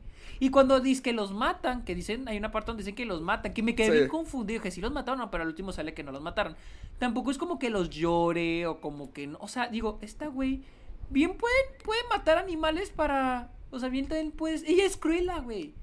Ella es el personaje Sí. Glenn Close, güey. Es Más, que, más, seria nomás. Stone. Sí, lo más, más sutil, más relajada. Sí, más sí, natural, menos, más este, cómoda en su ¿cómo propia se- piel. Menos extravagante. Entonces extravagante. Pero. Ajá. Sí, sí, sí. o sea, sí. La, la, la, la moda está muy buena. La, la, la Sí. vestuario está muy bueno. La historia está muy buena. To- todo se me hace muy estético. Hasta Gaspar y Gaspar. Gaspar y Horacio están muy bien vestidos y toda la cosa. Sí, te digo, ellos también me gustaron mucho, los personajes de ellos me gustan mucho. Emma Stone, te digo, también hizo un buen Está trabajo. no padre, está divertida. quitan- Está padre. O sea, quitando, quitando más su acento, también se disfruta. O sea, la película es disfrutable, no es aburrida. No, para No nada. es, no es mal. Después de haberle pinche dado los putazos al- No está mala. No, es que no, es que no, yo te digo, para mí fue una experiencia muy entretenida. Yo sabía lo que era, pero todo, admitiéndolo, yo me la estaba pasando de pelos. O sea, Sí, yo, yo también. disfrut- disfruté de todo, de la, la rival entre estas dos, Emma Stone y sus mil y un disfraces, la, la dinámica de familia que tiene con Horacio y Gaspar. Ajá, O anda, sea, esa también me gustó mucho. Esto está padre, es que sí está padre, nomás. Nomás, ah, es que es eso, es tratar de aprovechar lo que a los personajes, a la gente le gusta hoy en día de los personajes loquitos, que son distintos y son víctimas de la sociedad. Creo que ven- venimos, más que nada como que loquitos, pero que empatices con ellos. Por ejemplo, Deadpool intentaron hacer con sus squad, intentaron hacerlo ¿con, qué? con Guardianes de la Galaxia. O sea, Guasón. es algo con Guasón. La Guasón, purga. pero creo que con Guasón es más un drama y con estas otras que mencioné es más una comedia de, ah, que mira qué divertido. Y luego usar estos, los del tipo de color que te presentan, los, el no sé. O sea, es, un patrón que ya hemos visto muy a menudo en... en... Lo que sigue, veo mucha gente que quiere comparar Cruella con Guasón y no se me hace que estén, que no se me hacen iguales. No, se Se me me hace hacen ni- muy diferentes. Mm, No, pero es que te digo, caen en esta categoría de an- antihéroes, antivillanos, no sé, donde Siento- son sí, víctimas. Sí, y el estilo, pero la historia no siento que quede igual. Sí, no, no, no, no. O sea, también toda la gente que estaba diciendo que Harley Quinn es Cruella, no, pues tampoco. Pero es el mismo arquetipo de loquita, pero que te cae bien. Loquita, ambiciosa, Es chistosona, que, te cae bien. Mi cosa, mi cosa es que para mi Cruella yo no la veo como que esté loca. O sea, yo la veo como... No, yo no la veo que esté loca, güey. O sea, a mí se me hace una chava esta- normal esta que esta se me hizo Cruella. mamona. Sí, la de Emma Stone. Que se hizo mamona, En, el, en, el, en el tercer acto, después de la De mitad se hizo varias. mamona, pero... Pero, pero no siento que esté loca, o sea, nada más es como que, ah, este... es- se Pero es que es la, es intención, es la intención de... se- su- su- No, creo. no, no, no, me, no, no, no, no me molesta. O sea, te digo, no, no me molesta. Solamente no siento que sea como Harley Quinn, por ejemplo. O el Sí. Joker. Porque ellos sí te lo plantean de que, ah, se volvieron locos. O están locos, o están zafados. Pero con Cruella, no, yo no veo que esté zafada. No veo Es que, es que no lo ves, pero siento que ahí está. O sea, desde la primera escena que te dicen, no, no seas cruela, deja cruela encerrada, sé Estela. Desde que te dicen eso, o sea, es que es muy débil la forma en que lo establecen. Pero Pues está es que ahí. sí, de puro, está pero es muy que es de débil. puro, Por eso es de puro palabrerío, de puro. Ajá, "Ah, es que está ajá, es, loca". es que está loco. Exacto, es que es exacto. Sí, es la sí. intención, pero pues no está, no está bien hecho. Sí, bueno. ¿Qué Pero calificación le diste? ¿Qué calificación le das? Yo le di un 6.8. No me Yo sé que tú no das. calificaciones, pero le di un 3.5 en Letterboxd, que es un 7. Sí, ¿cómo se pues andamos de las estamos en- sí. Wow, wow. Nunca pasa. No, no, no hubo, no hubo mucho. Pues no, no hubo nada de que estuviéramos en desacuerdo. No, de hecho no, creo que los dos pensábamos lo mismo. Hasta nos gustaron las mismas cosas como Gaspar y Horacio. Sí, o sea, es que te digo, lo que es bueno es bueno, o sea, lo disfrutas, o sea, está. Y lo que es malo es malo, o sea, es obvio que es malo, ¿me entiendes? No es difícil. No es difí- no es difícil distinguir entre lo bueno y lo malo. Y mucha gente dice, no, es que las- el soundtrack está muy padre. No. El soundtrack tiene buenas canciones. Pero, el soundtrack no es está bien puesto. El soundtrack es un asco, güey. Porque no está nada bien puesto. O sea, canción, güey. Yo hasta hacía los ojos al revés cada vez que salía una canción. No importa si era una canción que a mí me gustaba, era que no mames. Es más, si era una canción que a mí me gustaba como Living Things, era que no peor mames, que no todavía. Era peor, güey. Que no mames, güey. Me van a echar a perder mi canción. Entonces, el soundtrack es un asco. No por tener canciones populares o que suenen padres, no significa que sea un buen soundtrack. Fin. Punto. Como en Escuadrón Suicida, que, que tiene un montón de canciones Otra. fregoncísimas, pero. Y es el- pero y- pues. pero, te, pero te- te digo, es el mismo estilo. Personajes que te quieren vender que están loquitos, que están zafados, que son rebeldes, que son los que son los que son distintos al resto Sí. y te pone así la música bien extravagante. Güey, no mames, güey, o sea, no es, algo- no es algo nuevo, no es algo nuevo esta pendejada de, de este tipo de personajes. Pero bueno, ¿dónde te seguimos? Me pueden encontrar en YouTube, ahí pueden ver mi review completo de Cruella, es el último video que acabo de subir. Ahí lo pueden encontrar en YouTube como Caja de Películas, en Facebook, Twitter como Caja de Películas, en Instagram y TikTok como soy Héctor Portillo y me pueden seguir en Letterboxd como Héctor Portillo. A ti, Sergio, ¿dónde te seguimos? Yo soy en Twitter e Instagram y en Twitch como arroba el Sergio Munoz. Hablando de Twitch, mañana voy a hacer un en vivo ya presentando Ayúdame por favor a las 6 de la tarde en la Ciudad de México. También estoy en Letterboxd como Sergio Muñoz Esquer y tengo mi podcast Está OK que pueden escuchar en Spotify y acabo de subir una, una reflexión de Full Metal Jacket porque la vi ayer y le saqué un chingo de jugo, o sea, fue que no mames, un chorro de cosas que no había visto. Y le hice una reflexión, ahí está en, en Está OK por si la quieren escuchar. Y también recuerden escuchar el podcast, el Club de los Amargados en Spotify y Apple Podcast. Recuerden dejarnos su review en Apple Podcast.